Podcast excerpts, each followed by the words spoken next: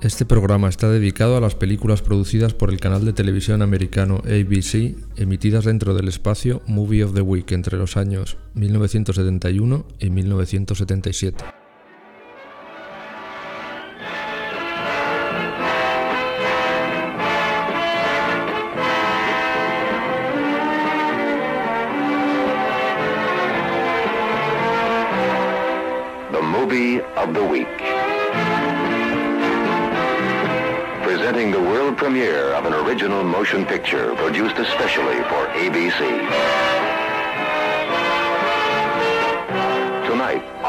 On the movie of the week. Amigos, estamos en Vigilante una semana más. Eh, hoy es un programa bastante especial. Voy a presentar, como siempre, a Doctor Insermino, que tendría que hacerlo como si fuera el invitado de este, de este programa. ¿Qué tal, Juan? Bien, Porque, porque saca un libro muy bonito que se llama American Nightmares. Y el programa, bueno, pues va a girar un poco sobre el libro y sobre todo lo que trata el libro, que es ese universo tan guay de las TV movies americanas, concretadas en los años 70 sobre todo. Juan, cuéntanos un poco.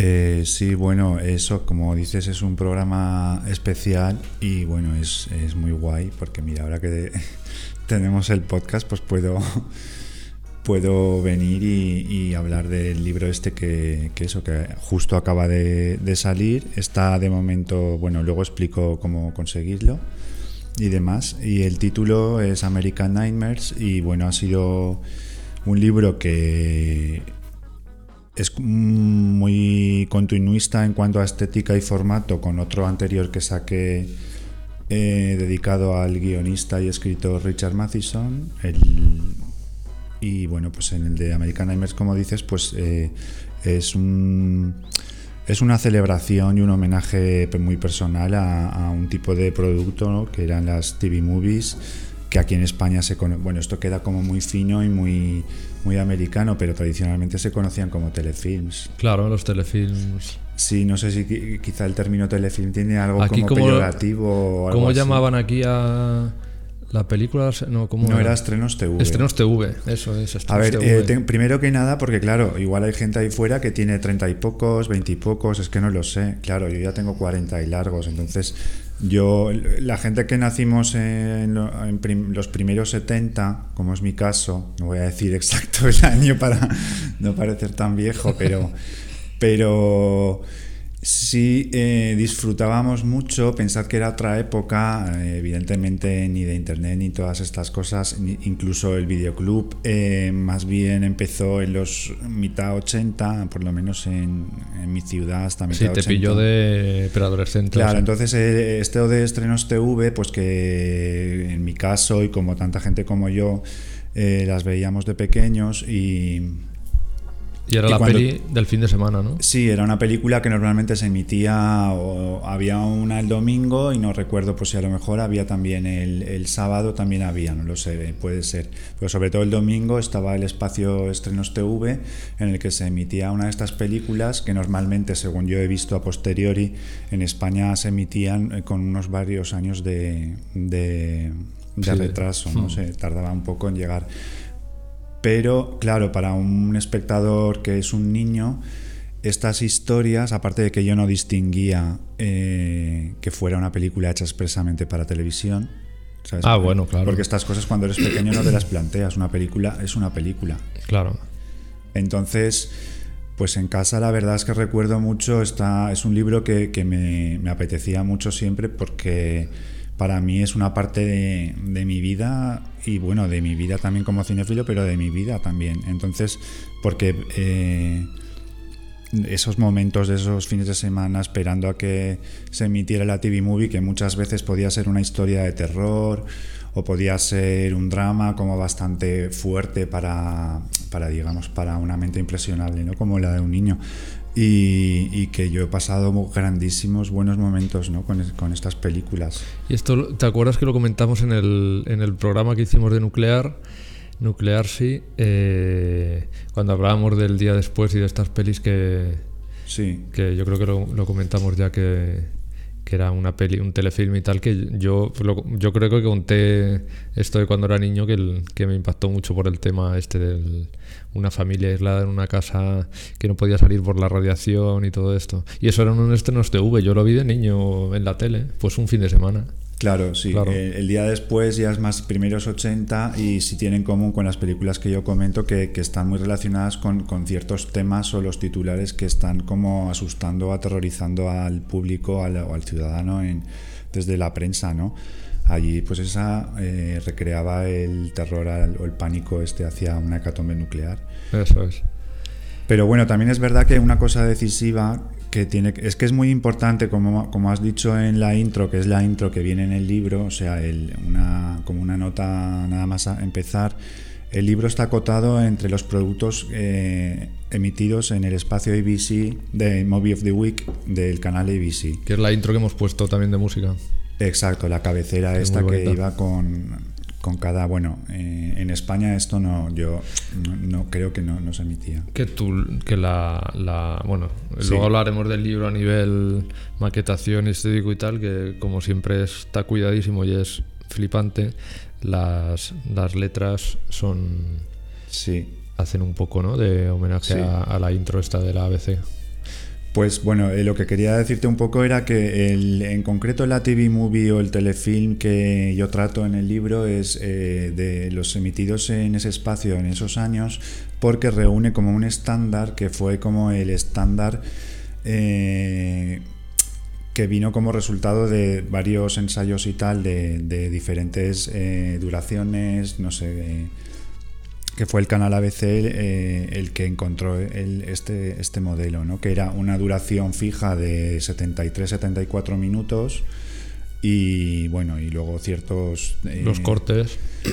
eh, los cortes para publicidad muy marcados, había dos cortes para publicidad, pues cada 25 minutos o 24 minutos había un corte y en total pues el, esto estaba... eh, esto es una reflexión que yo he tenido a posteriori eh, también, pero te das cuenta de cuando ves de qué manera surgió, bueno, creo que me voy a... No, no, sigue, sigue. A ver, eh, la TV Movie eh, no descubrió nada así. O que, a ver, los canales de televisión querían programar cine, claro, porque el Sí. cine siempre ha sido. Y, pero el cine, a su vez, sabéis que la televisión, ya desde los años 50, sobre todo en Estados Unidos, en España esto sucedería más tarde. Pero la- el cine siempre tuvo. miró con recelo a, a la tele, ¿no? A la televisión y, y que ese miedo que tenían a que les, les, les secuestrara al público, ¿no? Que, que prefiriese estar en casa viendo un programa, una película, una serie que, que estar en pagar la entrada, ¿no? Del cine. Entonces los canales de televisión eh, que estaban eh, pues un poco pues sometidos a pues como pasa ahora con las distribuidoras de cine que dicen vale te doy Star Wars pero además tienes que programar estas cinco mierdas que van con el lote porque yo esto lo he visto cuando he trabajado en algún cine y tal esto lo hacen entonces eh, los canales de televisión eh, audazmente y por necesidad llegaron a, a esta o sea hasta eh, conclusión de que era que ellos de alguna manera tenían que hacer sus propias películas ¿no?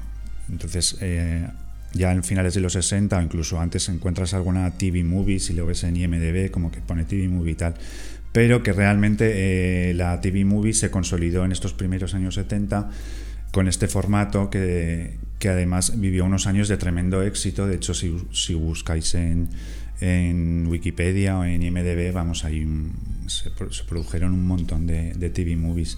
Entonces era como eso, era como la propuesta de los propios canales de televisión, y lo hizo el, canal ABC, pero también estaban otros canales, el NBC y bueno, y, otros canales que hicieron lo mismo. Eh, aquí ya entramos un poco pues en, en esto de que los canales te vendían estas películas como si fueran películas como las que tú fueras a ver a una sala de cine y realmente, a ver, esto no era era todo más de baratillo. Luego en vídeo sí se editaron algunas, ¿no? Claro, es que como Las que pasa... trascendieron un poco así. hubo contados así, bueno, contados, Es que, ¿no? claro, hubo muchas, porque todas las semanas, ¿cuándo se- ¿cuántas emitían a la semana allí en Estados Unidos? Pues es que esto, claro, esto, eh, fue como una burbuja que se hinchó muy deprisa. Empezaron igual, pues eh, con un pase el sábado o el, eh, y luego enseguida, como tenía mucho éxito, programaron también el miércoles. Entonces Sí. había miércoles y sábado y al final creo que llegó a haber como tres, tres emisiones imagínate tres a la semanales. semana. Claro, entonces eh, ya te digo, es que si te pones a hacer una, un research de, de todo esto, o sea, alucinas con la cantidad de películas que hay y muchas de ellas realmente se las ha tragado el tiempo, porque gracias a YouTube, pues muchas ahora las podemos ver y tal, o en algunas páginas más especializadas, ¿no? Para con cine raro y demás, encuentras ripeados eh, que vienen además de copias de VHS, que tampoco es que estén eso. Pero luego sí hubo algunas que fueron tal fenómeno que han trascendido pues esa esa razón de ser que era el, el estar en la parrilla de, una, de la televisión, ¿no? Entonces se, se exportaron incluso, bueno, aparte de emitirse en todos los países pues, del mundo, pues luego cuando llegó el VHS o el mercado del vídeo, pues se editaron. O sea, especialmente eh, temas así, eh, más orientados al, terror. Sí, claro. Sí, o, sí. o dramas muy tremendos. Bueno, pues un, un ejemplo así es la de Spielberg, ¿no? Esa fue la que más... Pero claro, porque la del Diablo sobre Ruedas, eso era Claro, una TV el, movie. el Diablo sobre ruedas es el ejemplo En que origen es eso, que es siempre se pone, movie. aparte eh, que evidentemente el libro este, en la en el libro de Richard Matheson, eh, ya lo dividí en, en una parte dedicada a sus trabajos para cine y otra dedicada a sus trabajos para televisión, que era precisamente lo que más me interesaba, porque normalmente estos productos eh, para la crítica seria, digamos, o, lo- o los estudiosos, o como quieras llamarlo, a los cinéfilos estos, eh, como, en fin, como suelen despacharlo como, bah, como, ¿sabes? Sí. Como esta mierda. Es verdad que en la era de Internet ahora sí notas que hay un, un culto, ¿no? Hacia esto diferente, que es gente que no tiene como esos esos remilgos o estas cosas de, Sí, a recuperar las cosas de otra manera. pero si entonces el diablo sobre ruedas, todos sabemos que, que Mm. fue tal, tal bombazo en Estados Unidos. eh, venía, era una adaptación que hizo el mismo Richard Matheson y que dirigió Steven Spielberg. Es del año 73, creo, o 70, y- sí, 73. Y, y fue tal éxito que, bueno, los, eh, los distribuidores europeos como que la compraron en una versión a la que se le añadió un poco de metraje, porque claro, 70 y pocos minutos era un poco justo y, se rodó alguna escena bastante banal eh, para alcanzar eh, el metraje estándar de una película comercial. Por cierto que una cosa que a mí me da rabia, que mira, me apetece comentar, es que es imposible ver la versión del Diablo sobre Ruedas de 73-74 minutos. Todas las versiones que vas a encontrar van a ser la alargada, la versión extendida, que tiene una escena en la que Denis Weaver habla por teléfono con la mujer, otra escena... Son escenas así de relleno, que no tienen... eh, otra del coche, bueno, O sea, la que hemos visto es la... Claro, y entonces yo estoy convencido, estoy convencidísimo que, que mira que es una, vamos, es una obra maestra total y preciosa e increíble, pero es que la versión de 73 minutos estoy seguro de que es mejor, es más contundente seguro y, y mejor porque no tiene... Mm. Es que si lo piensas de 73 a 87 que debe durar, es que son un cuarto de hora, Mm. ¿sabes? At Taco Bell, Taco Bell, can you feel your taste buds tingle? Taco Bell, Taco Bell, why just make you a burrito or a tasty enchilito?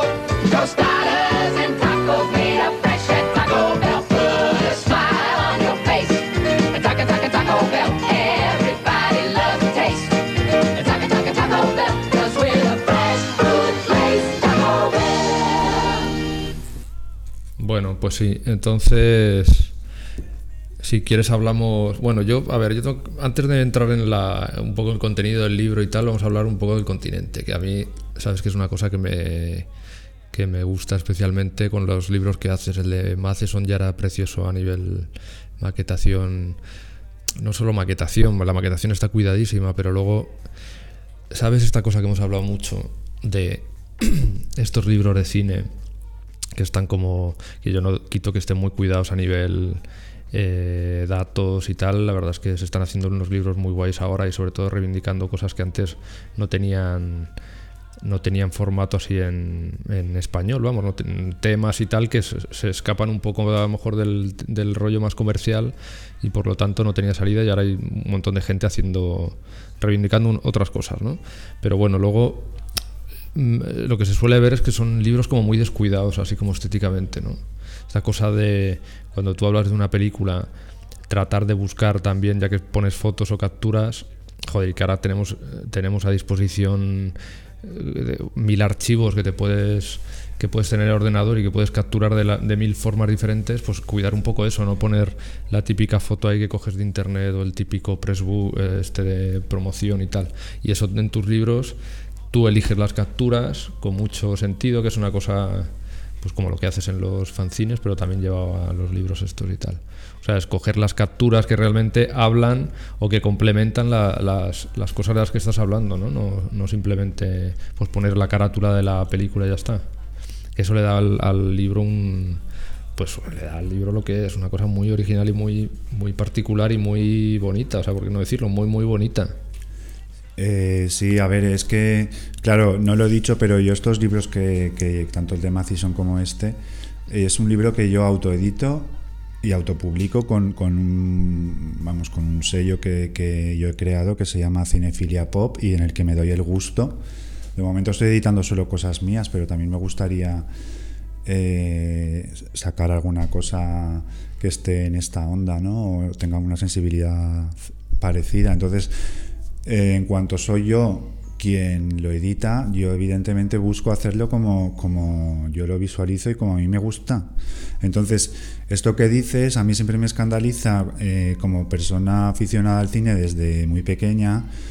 Pues yo cuando he visto libros, y no te hablo de libros, mmm, digamos, de videoguías o cosas así, te hablo de libros serios de cine. En España se ha descuidado muchísimo esto. Tú coges un libro de archivos de la Filmoteca o, o libros de sesudos y tal, y a mí es que será muy interesante lo que digan algunos críticos, no todos, alguno.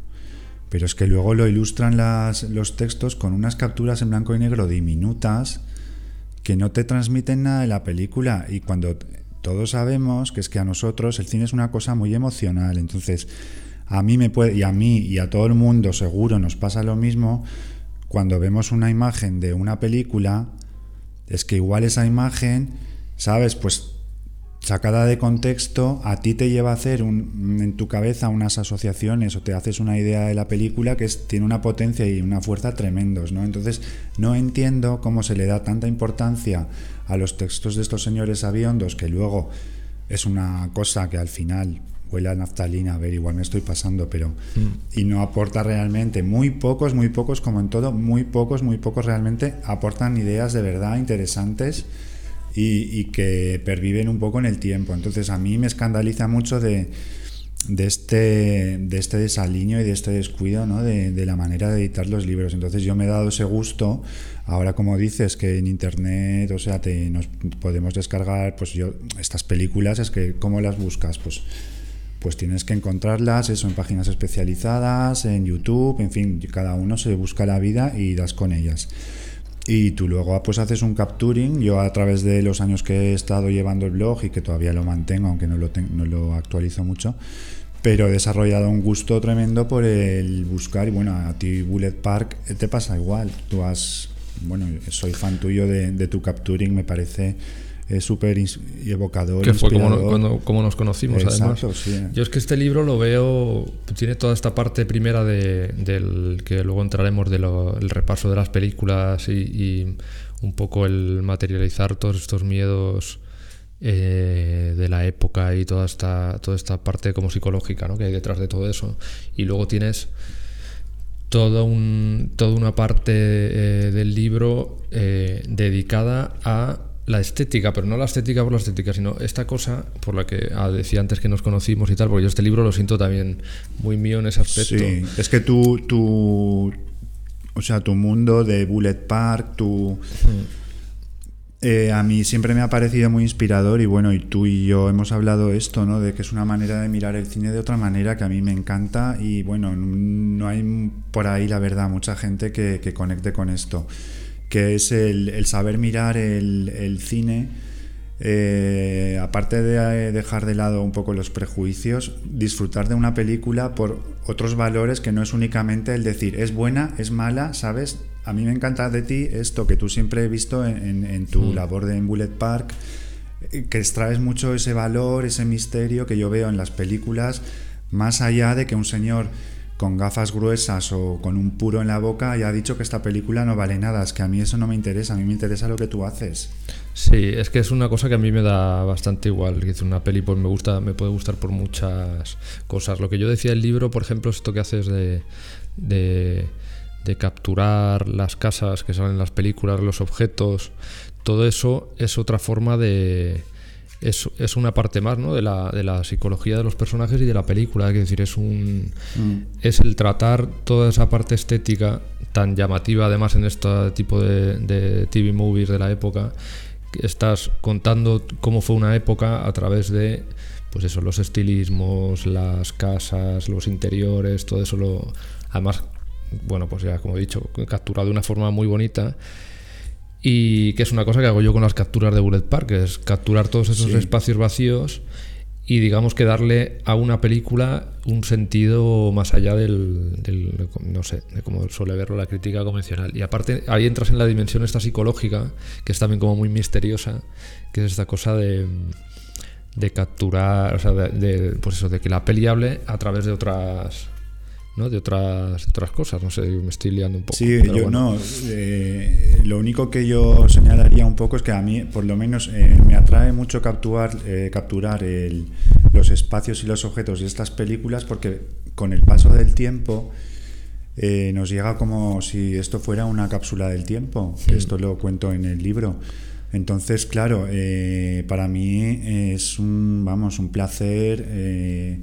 Pues fijarte en detalles, en, cosas de, de eso, de, del atrezzo, ¿no? de cómo han construido, que hay una parte que se llama Construyendo el Universo TV Movie, que es en esta parte en la que, que describo un poco todas estas facetas otras que, que no es ni el argumento ni, ni otras cuestiones, ¿no? que es simplemente el bucear y perderte en esa atmósfera que se consigue con, con, con esa, ese mobiliario falso. Claro, que es algo que se hace muy poco.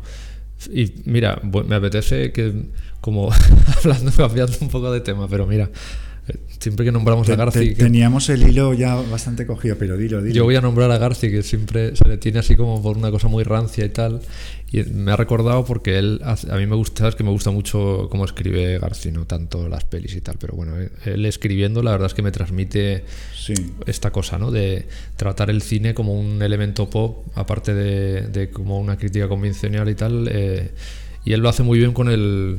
Con el, lo transmite muy bien, pues por ejemplo con el cine noir y tal, cuando se centra en, la, en los estilismos de las, de las femme fatal, de los peinados que llevan, las, las, todo este libro que tiene dedicado a los, al- a los alcoholes que beben los, Ah, los personajes de las películas, todo esto, ¿no? Que es un poco hablar de lo mismo, del, pues los teléfonos que usan, las, los coches Claro. que llevan, la ropa que tal. Toda esta cosa es una visión muy pop que tú la tienes y, y es un poco eso, no sé. Sí, es eso y además es que a mí eh, cada vez más me, me pasa que me, eh, me- no me gusta nada hablar de cine con gente que no tiene esta sensibilidad, ¿sabes? Que, que siempre está buscando qué discurso tiene esta película, si es buena, si es mala, si no sé qué, es como... Igual soy yo que ya como que llevo tantos años viendo cine y más a través del blog he intentado hacer cosas diferentes, eh, alejarme de la manera de hablar, no sé, aunque suene pretencioso, pero es lo que he intentado, ¿no? Y, y- y la verdad que me encanta esto que dices de, de Garci porque muy poca gente tiene esta visión y al final pues a mí me gusta eso también. Al final- Hago contigo vigilante porque tú justamente en esto estamos totalmente en sintonía. Sí. Vigilante, digamos que es como la unión de, del, del mundo ese mío un poco, ¿no? Y el, y el Es tuyo cierto, también, claro. Muy cierto, sí, Pues pero es que yo creo que ha, ha confluido eso, el que nos hemos encontrado por a través cada uno de su blog y de, Sí. y es natural que, que nos interesara cada uno lo que hacía el otro. Y, Bueno, yo es que tengo la. pues ya, mira, vamos a aprovechar para decirlo. Tengo la cuenta de, de Instagram que es Bullet Park, es Bullet barra baja park y tal, donde hago estas capturas. Todo eso lo hacía yo antes en un blog, que fue cuando te conocí. Mm. El blog lo tengo súper abandonado, pero todavía estará por ahí en esa cápsula que hay como por una ahí. cápsula, como una botella que alguien tiró al mar. Exacto, está por ahí vagando por la por internet y bueno, pues y así te conocí además, tú hacías el blog ese con, con estos estas cosas que haces tú de ver las películas más allá por muchos otros factores y aparte por todas esas capturas. Yo me acuerdo de, ver pelis solo porque las habías capturado de una forma que le daba la vuelta. Pues imaginemos una peli clásica a la que tienes una serie de referencias por, lo, por libros o por la, por la crítica así más convencional o por lo que te ha llegado de otra forma, me acuerdo de ver esas capturas que hacías y parecía que estabas hablando de otra peli completamente distinta. Entonces, eso es muy curioso, ¿no? Como una, una misma película te puede llevar por mil, por mil caminos diferentes y puede atrapar a, cada uno pues por, por- por esos mismos caminos, ¿no?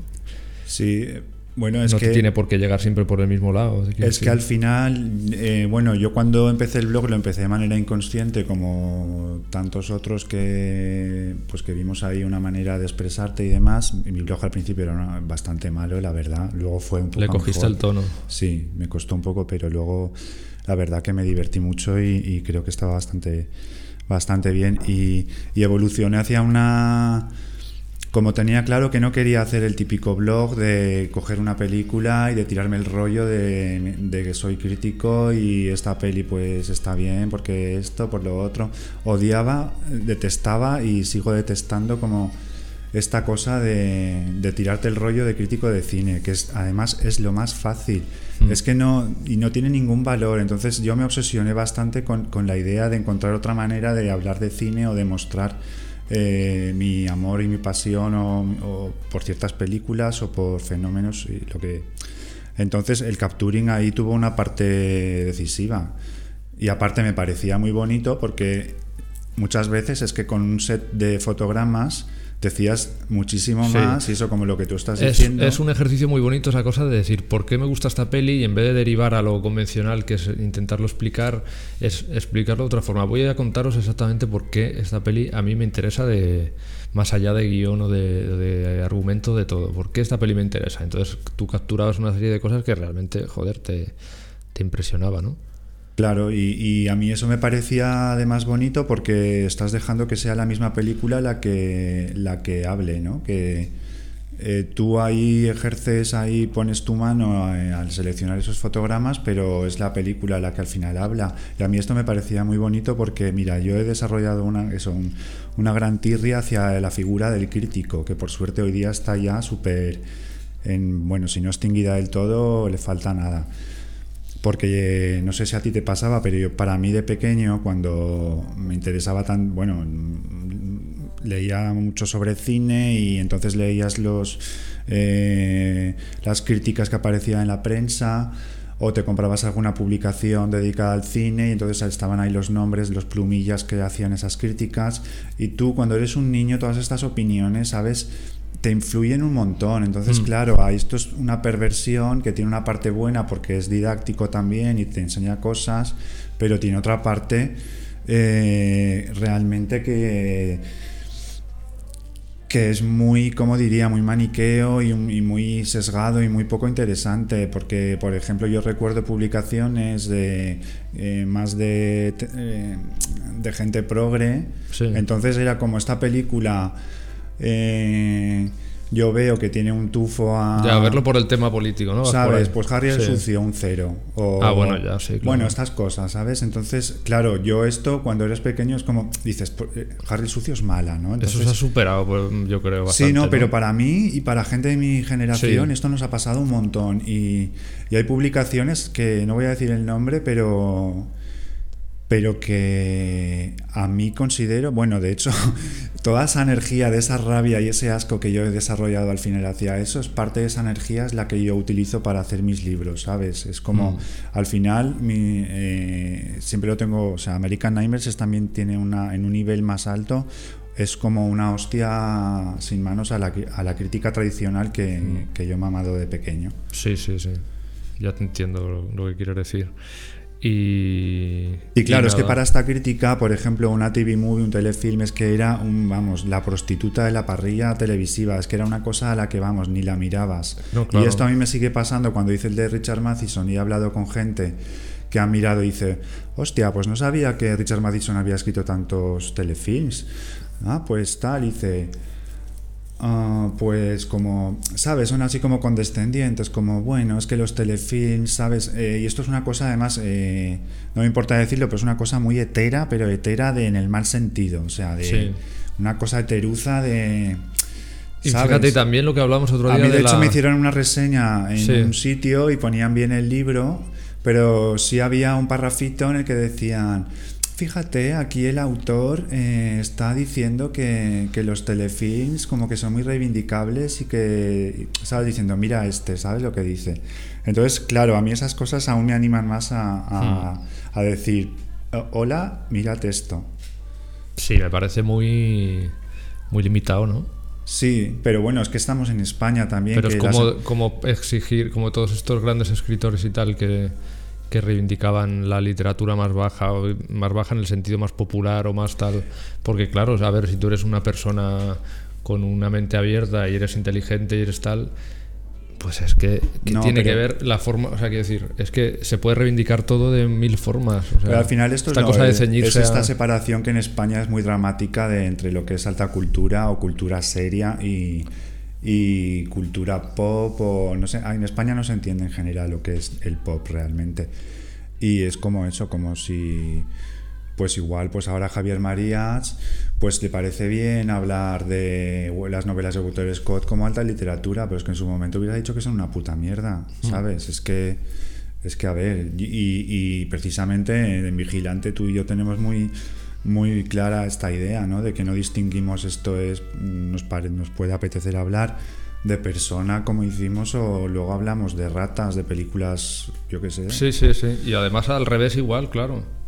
Quiero decir, Sí. esta cosa de también lo el cine más intelectual o tal, descartarlo porque va a ser, bueno, pues es que de todo se puede sacar Claro, mil lecturas, mil cosas.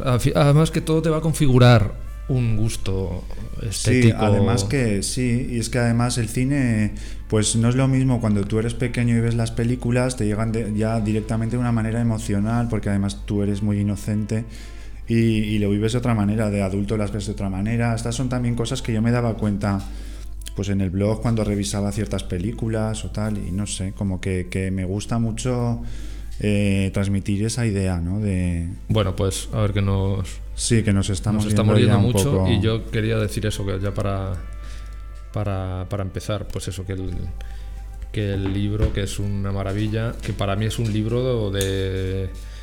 A ver, es un libro que obviamente te descubre pelis y te, la, y te da otra... Esa cosa que haces tú, darle un poco la vuelta, ¿no? A, las, a los argumentos, a los temas a los temas de las películas, pero que aparte es un, es un libro que yo creo que, que, pues no sé si igual esto no quieres que lo diga porque te va a parecer demasiado, pero me parece un libro como de arte, como de un libro de, a ver, entiéndeme. A ver si A ver. me puede asustar. A ver que- si va a que- espantar a esto a la gente, pero que es un no, libro. la verdad que, Nando, en serio, y no te lo digo Es un porque libro me como- conozcas mira. y todo esto. Me puede molestar porque si tú dices esto, esto puede espantar a los posibles Claro, a eso me refiero. compradores. A eso me refiero. Porque yo me he dado cuenta, Carmel, hundred thousand dollar bar, chewy, chewy Carmel, hundred thousand dollar bar, extra rich in Carmel. Nestle's hundred thousand dollar bar. Chewy, chewy caramel combined with lots of toasted crunchies and a rich chocolatey taste. If you love chewy caramel, This is your Carmel bar. Nestle's hundred thousand dollar bar. pues eso, que me, me puede me puede dar un poco de miedo que digas que es un libro de arte o artístico porque esto puede espantar a posibles compradores. A eso me refería. Pero mira, es que para mí este libro es como eh, el de Mathison, quizá también, pero bueno, tiene el de Mathison era más acotado, ¿no? A, la figura de él y tal, no sé qué. Este como, como abarcas un montón de cosas, para mí es como si fuera el libro un catálogo extensísimo de una que hubieras hecho una exposición sobre las TV movies. Y entonces destacar este libro. Cual no quiere decir que tenga mogollón de texto y que cuentes un montón de cosas, ¿eh? Pero para mí es eso un poco. Sí, sí. Y ahora ya. Sí, no, pero es que Te justamente. espantaba tus posibles. Bueno, no, No, porque, yo creo que al revés, pues, ¿eh? pues, A ver, yo creo que la gente que se, ya más o menos que tenemos ahí un público más o menos fijo, pequeñito y luego Sí. muy fiel, yo creo que precisamente le, pues también les gustará Vigilante porque hacemos las cosas así, ¿no? De esta forma, como de... Sí, es que al final el espíritu es muy similar. Entonces- Yo cuando los últimos programas o algunos otros, bueno, ya desde el primero, desde Ratas, la sensación es un poco es todo esto que estamos contando, ¿sabes? Es- eh, bueno, no voy a extenderme que ya lo hemos comentado. Pero bueno, eh, sí que es verdad que el de Richard Matheson era como con un formato más cercano a videoguía. Pero yo estaba contando la historia de él realmente a través de, lo que él había escrito para cine y televisión. Con lo cual lo que quiero decir es que no es realmente una videoguía. Que... Y en este, por ejemplo, yo tenía más sensación de estar haciendo un cuadro o algo así abstracto, en el cual das aquí una pincelada, otra allá, buscas el equilibrio que esté compensado, que no que si estuviera escribiendo eh, una videoguía porque la manera sencilla, de hecho ya hay algún otro libro que además está bastante bien, editado en España además hace poco, Sí, de, que está muy bien, sí. sí, está muy bien y como introducción es estupendo Mm. y, y luego también si, si alguien tiene interés que lo busque, no sé... No me acuerdo el nombre, pero sobre las TV Movies también salió Sí. hace como un año, ¿no? Y que era, así. sí, pero era esto como... Claro, yo es que claro, además si existía ese libro, bueno, que lo, lo descubrí creo, me lo enseñaste tú cuando yo ya había empezado el mío, pero pero no me apetecía a través de todo esto que yo había hecho ya en el blog y mi, mi manera, o sea, mi decisión de apartarme de como de los libros convencionales y tal, pues también hay que entender que en 2019, con unos años ya de internet, más de una década larga, o sea, 15 años así, es que no le veo sentido hacer eh, como una vídeo, ¿sabes? Estos libros que antes a mí me encantaban, que era cine de terror ochentero, tal, pum, la lista de películas con pequeños textitos explicando cada película. Yo creo que esto hoy día, eh, cuando en internet tienes ocho- 800.000 blogs y en IMDB tú buscas una película y en la parte derecha en la columna te sale lista de películas de esta época o sobre este tema o lo que fuera, ¿no? Es que hay que, si tú decides eh, sacar en papel una cosa, tienes que, buscar la diferencia, ¿no? Y para mí eh, la manera era de, encontrar un enfoque eh, diferente. Por eso el título que lleva American Nightmares ha sido como una cosa que explica como mi acercamiento ha sido como yo he elegido, eh, hablo de 20 21 películas o 20 en, la en el libro, y mi manera ha sido agruparlas en tres diferentes bloques, que son eh, terrores masculinos, terrores femeninos y, y contra los elementos. Está relacionado con los miedos que pueda tener una pareja. Entonces, esto lo hice así porque el método que yo, o lo que a mí me interesaba hacer, era rastrear. eh, hay un cierto grupo de TV movies que son meros exploits de, de éxitos del momento, de la época, ¿no? De la fiebre del tema disco, no sé, Ah, sí. de- ¿sabes? De delincuencia juvenil. Claro. Cier- cier- ciertas cosas que.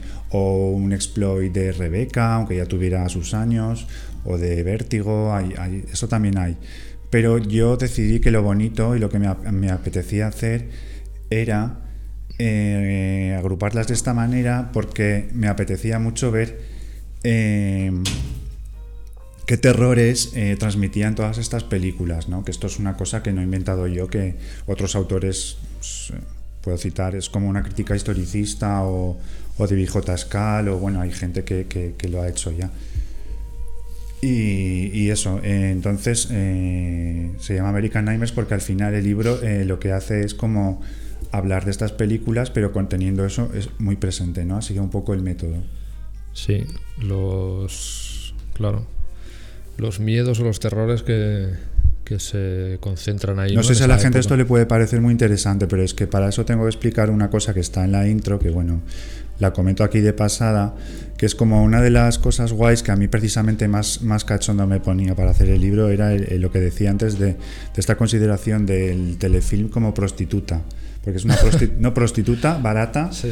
era una cosa que se hacía con, con un puñado de dólares apenas, con muy poco presupuesto, con muy pocos decorados actores de segunda o viejas glorias que, que de esa O al revés, podían- o que todavía no habían dado el salto a. Estaban o empezando. exacto, o gente que empezaba, ¿no? Que hay muchos por ahí que te- nos suenan las caras y Sí, luego pero que al final esto era como una cosa que buscaba eh, interesar al espectador a través de, de- de abordar ciertos temas, ¿no? Eh, bastante tremendistas en general. Y eh, de esta manera eh, lo que te das cuenta es que eh, lo único que buscaban era eso, crear un producto con el que rellenar ese espacio. Bueno, es el pulp de las. El pulp, El exactamente. pulp de las novelas. Pues, sí, sí. de todo esto de Hamed y de. Sí. ¿no? Entonces, pues el pulp era todo lo que rellenaba todo lo demás, porque claro, ahí había mucho público para. y como pasa en el pulp, la estética es súper importante. Claro. Porque allí era como una cierta estética que Tarantino, por ejemplo, la ha explotado, bueno, como otros como él, pero aquí con el de las TV movies eh, realmente hay todo el mundo, cuando la gente vea el libro, yo creo que que sean o no hayan vivido o no esta época les va a interesar o les puede gustar. Además, es una- es un mundo que ha desaparecido, ¿eh? totalmente. Claro, es un mundo que ha desaparecido y muy de, de ese momento. Entonces, lo que se llama American Nightmares el libro, porque para mí todas estas películas en las que el, el, el guionista, director, eh, la gente, digamos, eh, implicada en general, no digo siempre, porque también hay nombres como Richard Matheson que, que, se- que- que han hecho cosas como que han trascendido, pero eran también como prostitutas al servicio de tenían que escribir una historia en la que una mujer está sola en la ciudad y ve un crimen que no sé qué y la persiguen y no sé qué, ¿no? Entonces era todo que realmente nos importa muy y quién la ha dirigido, porque al final el lenguaje de las TV movies es súper básico. Es plano contra plano, nada de o sea, nada de filigranas ni cosas así mareantes para el espectador, eh, que puede ser eso, puede ser de gente que no tiene tampoco ese interés, ¿no? De, de ver cosas muy vanguardistas o tal. Entonces, eh, estas películas realmente para mí lo maravilloso es, es que no tienen autor, que esto es una de las grandes ideas que hay en el libro. Carecen por completo de autor, porque el autor para mí claramente es el mismo espectador, ¿sabes? Que se sienta en el sillón para que le pongan el, estas el cosas. medio es el mensaje. De, un poco. Bueno, sí, En este caso, el producto es el, es el mensaje, no tanto Sí, el pero está, eh, aquí llevado muy al límite, porque ya te digo que es que realmente, ¿qué nos importa quién ha dirigido estos telefilms? Eh, todo, es que nos da igual, ¿sabes? Es que no, no nos dice nada. Y entonces a mí esto me parece como el reverso total de, de publicaciones tipo Calle su Cinema, que siempre están buscando al autor Hmm. y, y entonces son felices relacionando a este autor con este otro autor y todas estas cosas, ¿no? Entonces a mí me parece, eh, para mí, un- es un gustazo poder hablar de un producto eh, tan banalizado y tan despreciado por, por la crítica tradicional y por la gente seria del cine, ¿no? Esto ha sido para mí... Y eh, luego, y, y eso, después de esto que dices, haber parido este objeto tan bonito con todo eso, tan bonito. Exactamente, que es el... Para mí es que, vamos, se, ven- se venda o no se venda, es que yo ya estoy feliz, ¿sabes? Es que, vamos, que... No sé si esto suena Sí, estúpido, pero hombre, es que, no se venda, por feliz. favor, A ver, es que compradlo. ver esto materializado de esta forma tan bonita, que luego hay que decir que fíjate que es un libro autoeditado, que tenemos la idea esta de que cuando tú autoeditas un libro por cuestiones de dinero y tal, tiene que salir una cosa así como valorarla por es decir, joder, pues hay que justificar que, que sea un poco feo pues porque lo ha autoeditado no y aquí es, vamos, ya quisieran las editoriales que hacen cierto tipo de libros así un poco más pues, pues eso, como artísticos y tal, o sea, sacar este nivel de, de maquetación y de, y de todo, es que es alucinante este libro. Bueno. Oh, gracias, Nacho. Qué bien. Es cierto todo lo que está diciendo. Y por cierto que tengo que saludar, tengo que saludar y, y agradecer una vez más a, a Edu, Pellegrin, que Mm. ha sido quien, bueno, es gracias a quien puedo sacar estos libros porque él Que tiene muy una mano, generosamente ¿no? se ocupa de de diseñar y maquetar ¿no? Pues- el, el producto y la verdad que se nota que, que le gusta el tema además y que vamos que le ha sacado un montón de partido Aparte es como muy elegante, ¿no? Porque Hmm. el libro, bueno, yo no voy a decir ya más. Sí, sí, que si no se, es, resulta empalagoso. Vamos a, Vamos a empezar así un poco... bueno, sí, a empezar, comentar también a algunas comentar. películas, porque claro, igual hay gente que dice, oye, no están hablando de ninguna TV movie. ¿no? Claro. ¿Esto qué es?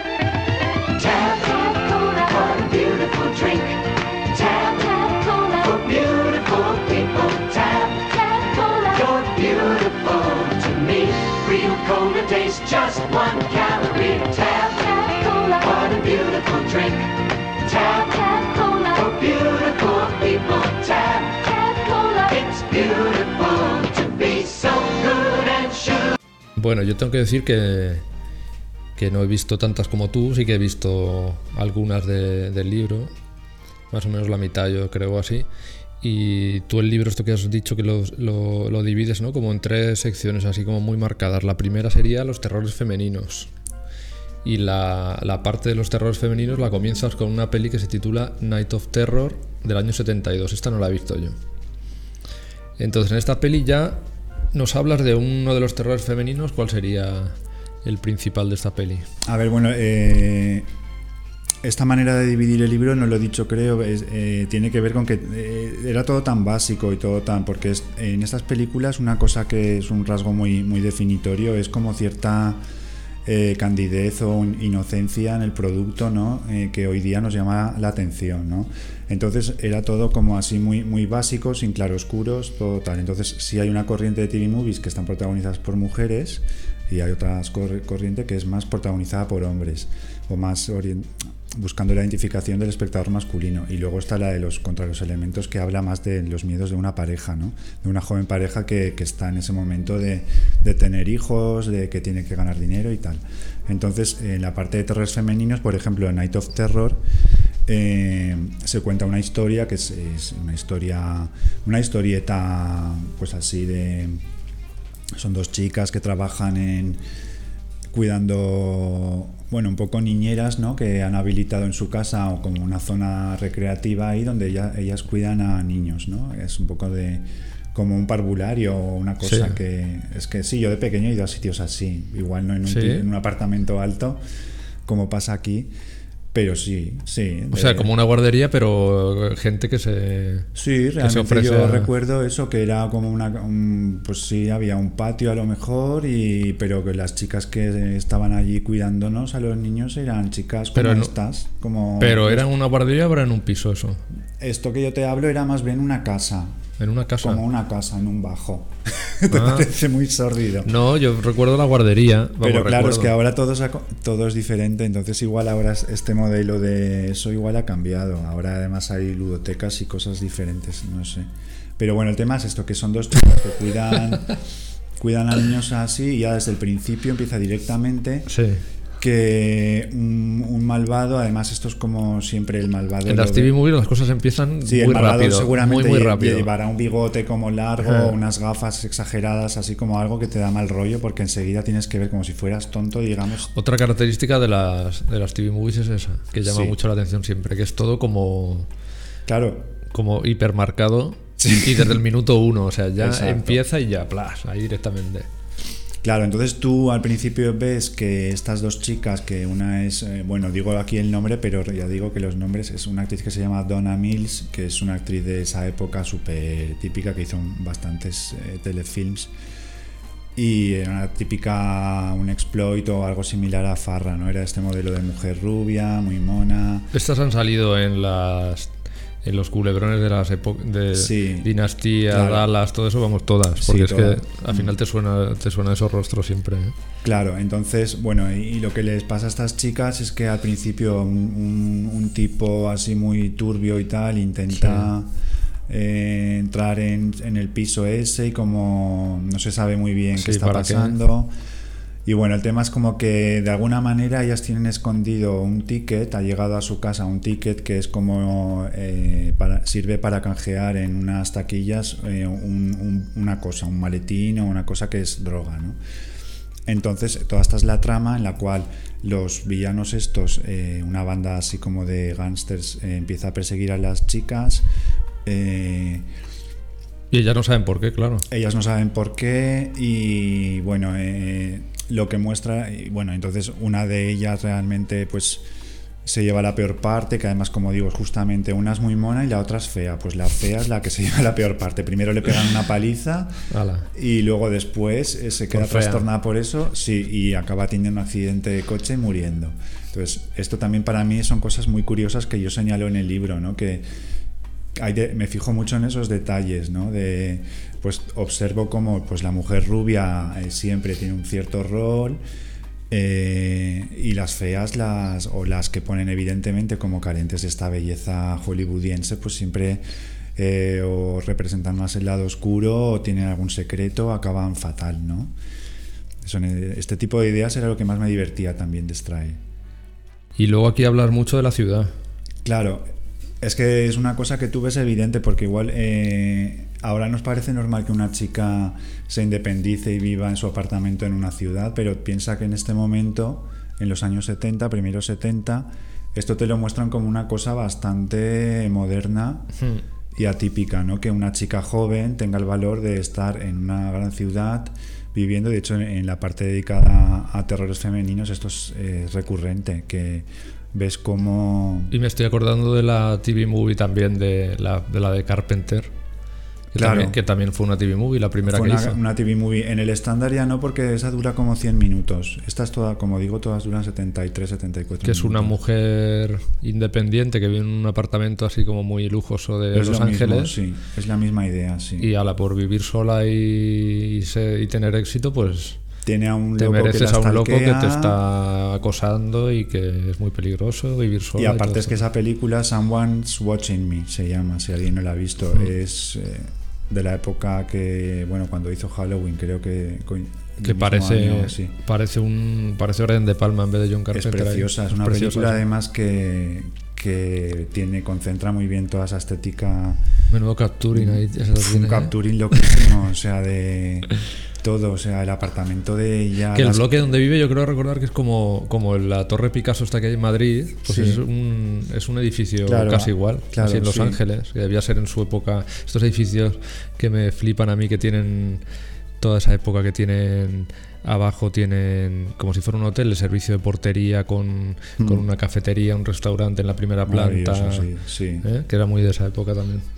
Pues, Pues. American Nightmares tiene mucho de, de ese. eh, la mujer final- que vive en una gran ciudad sola. Sí, ¿no? y mucho de buscar eh, desde el mismo nombre como el, el mood este de. de sábado noche, Sí. ¿sabes? De que tienes una ventana con una cortinita de estas, ¿cómo se dice? De- es que esto para mí es importante, es muy estético. De Palma lo saca mucho también. Sí, estas, estas persianas Sí, persianas. que se que dejan filtrar un poco la luz, que, que- según cómo las pongas te ven desde fuera o no. Claro, sí. Y eso, y suelo de moqueta, y estás ahí, y estás pues Moqueta, poco- la moqueta es muy importante en, en estas películas Moqueta también. importantísimo, sí. Moqueta, los ceniceros, Los teléfonos. los teléfonos, Y vesti- todo. los vestidores, Sí, pues de, como de espejo, de cristal, así de... sí, luego eh, las mujeres en concreto son las grandes estrellas de las TV movies. Como ya dije que pasaba con los Giallos en, en el de Ita- Italia Violenta, con las TV movies pasa parecido. Normalmente son las, las mejores. Siempre son películas en las que la protagonista es una mujer. Porque además es muy divertido también. Muy fascinante ver cómo ca- caracterizan al personaje, siempre de manera bastante exagerada. El vestuario, los estilismos, es todo muy exagerado. La- la- las pelucas, hay un, hay un apartado dedicado a, al uso y abuso de las pelucas en, estos, en estas películas y que al final está, como digo, pero en el, en el ADN de la Hmm. TV movie. Es verdad que cuando ves varias, fíjate que ahí ya a lo mejor pues no me hubiera dado cuenta tan fácilmente. Tú lo has visto clarísimo y es verdad. Te pones a fijarte y en algunas es una cosa loquísima. Me parece que se las han puesto al revés. Yo no sé qué cojones hacen con las pelucas. Hay películas, en concreto hay una que está en la parte de terrores femeninos que es Five Desperate Esa, esa. Women, que esta es, esta es súper, vamos, representativa. Pero ahí que han hecho, ¿por qué está eso tan mal Es que esta es una risa, aparte de la película es muy divertida, muy entretenida y bueno, el texto intenté que, quedara, que le hiciera justicia a la película porque ah, la peli me, encanta, me parece muy graciosa y tiene un color además muy saturado, muy... Y las chicas, son cinco chicas que se reúnen en, pues imagínate, pues un reencuentro que ahora luego se, eh, pues que has coincidido en la carrera, ¿no? Y cinco años después, eh, que cinco años no es nada. 5.50, porque ellas son Ya, como. porque son que tienen- talluditas, claro. Joder, Esto hay algún plano de la de esta que es alcólica y tal. Sí, Que es es que verdad. pa- que parece la madre de- 50, Sí, parece que tenga Que dices, 50. pero bueno. Entonces estas cinco chicas... eh, Five de- Desperate Women se es llama. una risa esta película. Se juntan para, para encontrarse, porque claro, la vida moderna no les da tiempo, pues es una idea también recurrente. O sea, la vida Sí. siempre se está hablando mucho de cómo es esa vida moderna, ¿no? Que, que Que- asusta y que, y que se cuestiona mucho, ¿no? De tiene cosas buenas o estábamos mejor antes o Exacto. Que te- tienes unas obligaciones ya laborales. Y en, no sé y en qué. este caso, al ser cinco mujeres, pues ver, está bien esto de que la mujer ha dejado atrás ese rol más de ama de casa y tal, y ahora que, que tienen que ser también Independientes, eh, brillantes en fuera su de- trabajo, que es incompatible con lo de ser madre. Entonces esta película la verdad que es un festín a nivel de temas y de cosas, pero sobre todo también estético, por eso que, comentas, que es que las pobres y... eh, es que van vestidas, pero lo digo, creo que lo digo tal cual en el libro, que es, es que parece que, le- que les han dado la ropa de un contenedor de basura. ¿No te parece? Es como Sí, sí, cuando eres dices. pequeño y vas Sí. a, bueno, pues vas a mirar, no sé, a una casa vieja donde hay ropa y, y- y tú y tus amiguitos o tus amiguitas empezáis a poneros todas las ropas absurdas que tienen por allí, ¿no? Esto es lo mismo, parece que, Esta peli. que es que Es dices, y, lleva- y le ponen un lazo a Y luego la edad que tienen ellas también. lleva- Claro, luego eso, eh, tienen todas un- una edad, está, bueno, Joan Hackett, que es una actriz estupenda que me encanta, y Mm. está en la película La Pobre, que le ponen una peluca que en cada plano se le descuelga de una manera que dices, Dios mío. sí, Claro, ¿cómo no, te vas a fijar en las pelucas? ¿Cómo no vas a decir? sí, sí. Sí, eh, la manera de recrear ese mundo...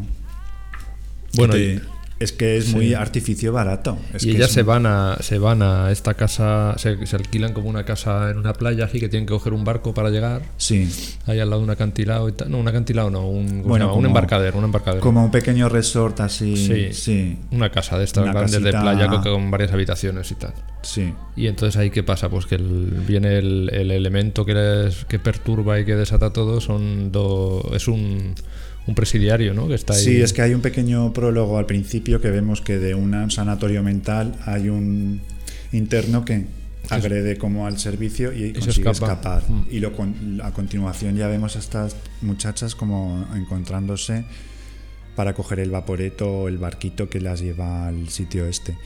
Entonces el tema es que sabemos que hay un psicópata suel- suelto y que ellas justamente donde han elegido eh, esa casita donde van a pasar los días juntas, eh, allí hay dos hombres. Está como el, ¿cómo se dice? el que- guarda. El guarda. Sí.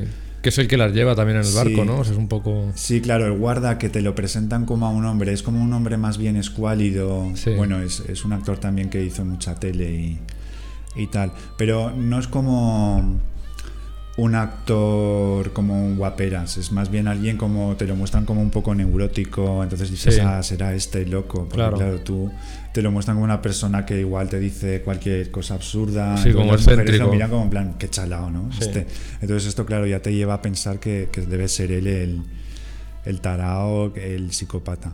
Pero es que luego eh, hay otro, cuando Mm. llegan a la casa aparece otro que es como un tipo de piel morena, más guapo, muy masculino. Esto es eh, eh, eso, bronceado, no sé si lo he dicho, con una...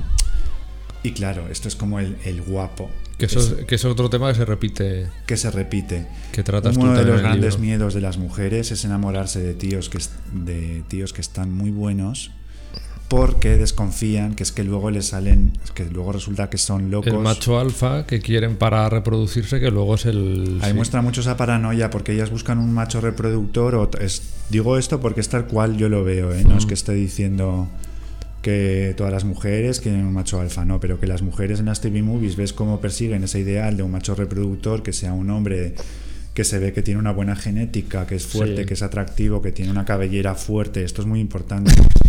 Sí, sí, es que esto es... Sí, sí. Entonces aquí efectivamente eh, una de ellas se queda ahí como atontada Sí. ¿no? con el este. O sea, es el miedo a que, a que ese, ese, ese pro- esa proyección ¿no? del hombre como.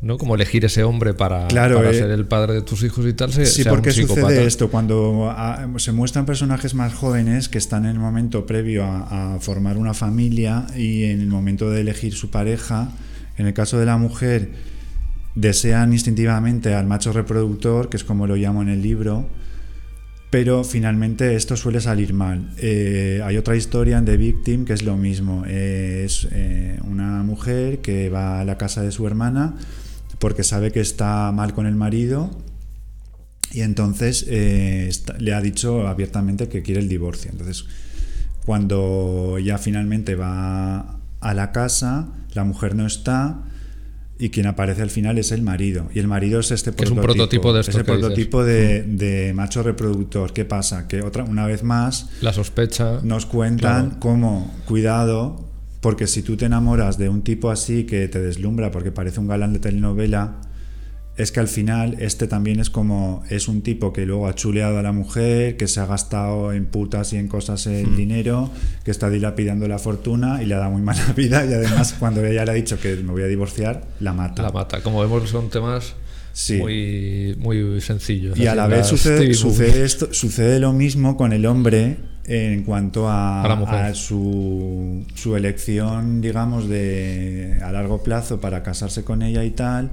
Se siente súper atraídos por estas rubias tan Pero- monas, modelo Farrafasset o... Pero. Pero Cuidadito. esto al final lo que nos dicen las TV movies Claro. es muy bien, puedes juntarte con una de estas, con Donna Mills o, o no sé cómo otras ¿no? que hay. Pero cuidado, no te cases con ellas porque es que al final te va a salir eso, te va a salir una mujer que te va a poner los cuernos. Tiene un amante que le da de todo lo que no le das tú. Exacto. Entonces, eso, cuidado. Claro, entonces esto aparece en la parte, podemos mezclarlo un poco todo, Sí, en la sí, parte claro. de terrores masculinos hay una historia que a mí me encanta, que es, eh, bueno, de hecho el argumento no lo, no lo, no lo menciono creo, pero es de Larry Cohen, que empezó con 20 años, el tío, no sabes cómo, eh, ya vendió ideas para series, para televisión, Eso se cuenta en el docu este tan bonito de Larry Cohen. maravilloso el documental, sí. ¿Cómo se llama el documental? Pues, Pues algo sobre The Larry King Cohen. The King of. No me acuerdo. Bueno, el tema es que se llama In Broad Daylight, que es como a plena luz del día. Ah, es el del ciego. El del ciego, Ah, sí. no sabía yo es que un, era de- es un hombre que es un actor que ha quedado ciego y nada más salir de la clínica donde le han ayudado como un poco a desenvolverse en su nuevo estado, él eh, de manera inesperada pues eh, va feliz a ver, o feliz, o va a buscar a su mujer y entonces lo que se encuentra es a su mujer teniendo una conversación muy íntima con un Con amigo el amante. suyo, con Mm. el amante. Entonces él, siendo ciego, eh, eh, la película te cuenta el plan que él traza para asesinar a la mujer.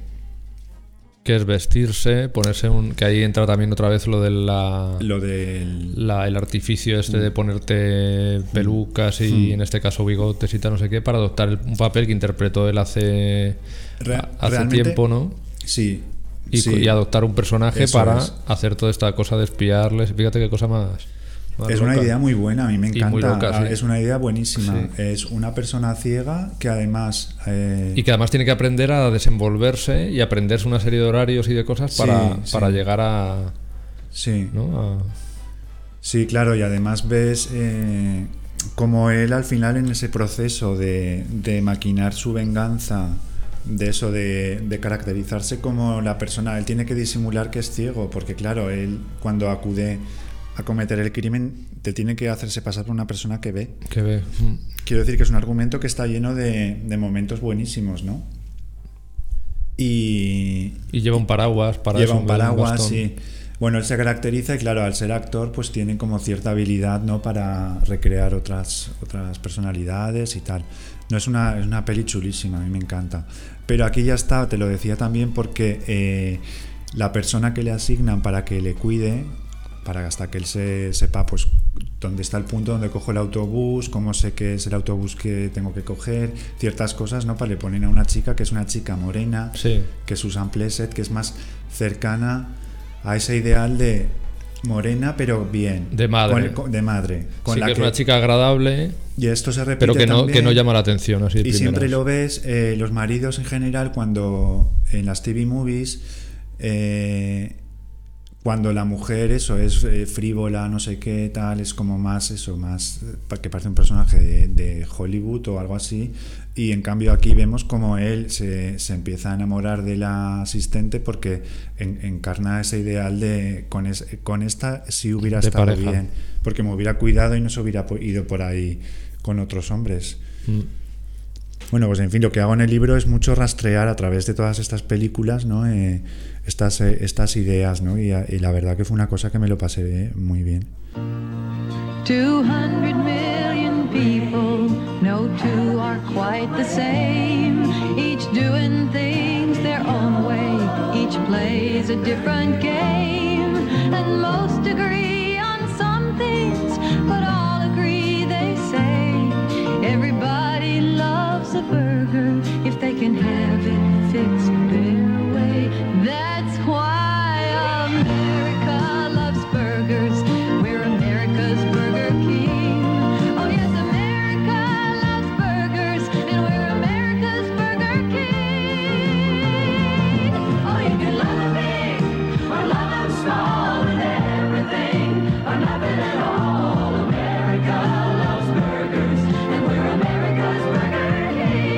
600 million burgers a year, one at a time. And we're America's Burger King. Mira, una que me ha divertido a mí mucho se llama Secret Murder. Que la tienes en la, en la parte esta de terrores femeninos también.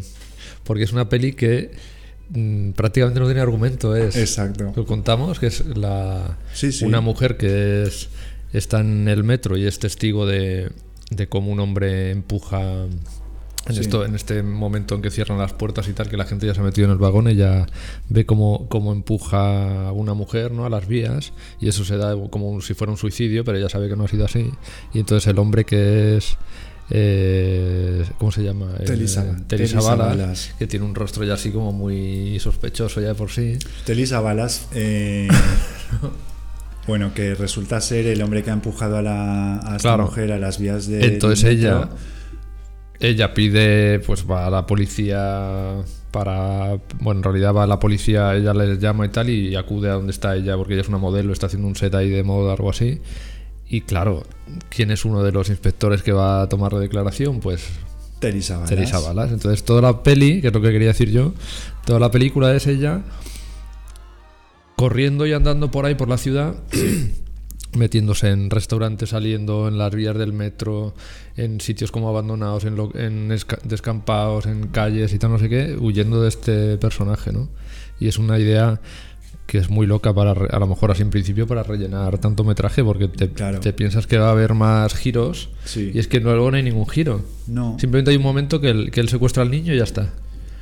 Que dura nada, porque al final l- ella lo vuelve a encontrar y son como cinco minutos. Y piensas, pues eso, que va a haber algún giro, algún, alguna cosa en el argumento y no lo hay. Es como una Sí, huida es como- es desesperada. muy sencilla, pero fíjate, se llama She Cried Murder. Bueno, no sé si lo pronuncio bien. Bueno, desde el mismo título, los títulos son una cosa también súper importante de las TV movies, que lo digo también en el libro.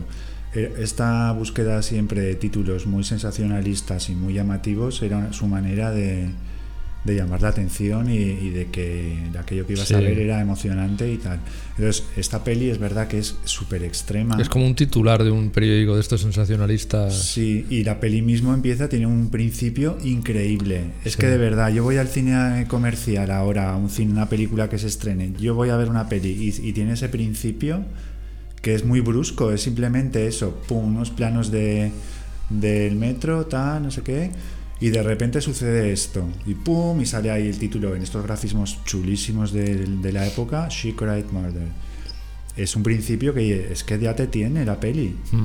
Que luego es verdad que es eh, súper extrema, no te cuenta prácticamente nada, es un juego del gato y el ratón todo el rato, que en eso tienes casi un ejercicio, vamos, que es que si en lugar de quien la haya dirigido la dirige, ¿sabes? Brian De Palma, es que en Cayeres du Cinema le ponen, la ponen entre lo mejor del año. Bueno, oye, porque- mira, también mira el argumento de la que hablábamos antes de Spielberg. Es un juego de gato y el ratón. También.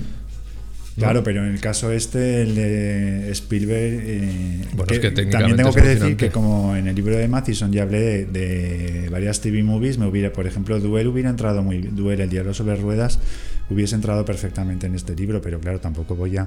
Se repite alguna de Richard Matheson, pero. Por ejemplo, el diablo sobre ruedas me hubiera gustado, pero no la. Ya me explayé además en el otro. Pero sí es una película que, que, que es eso, muy, muy representativa de eso. Y ella, la actriz, es Linda Day George. ¿No te resonaba esta mujer? Sí.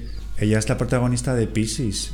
Pisces Ah, es claro. la, la de Juan Piquer. Sí, sí, es verdad, claro. La que grita As- la que dice, Sí, ¿cómo es la que- sí. Asesino, como dice, asesino ¿Has, no. has sido no. tú? No, ¿o qué? No, ¿cómo, cómo lo dice? Si lo dijimos en otro programa. Es que Sí. fíjate, ya se me olvida.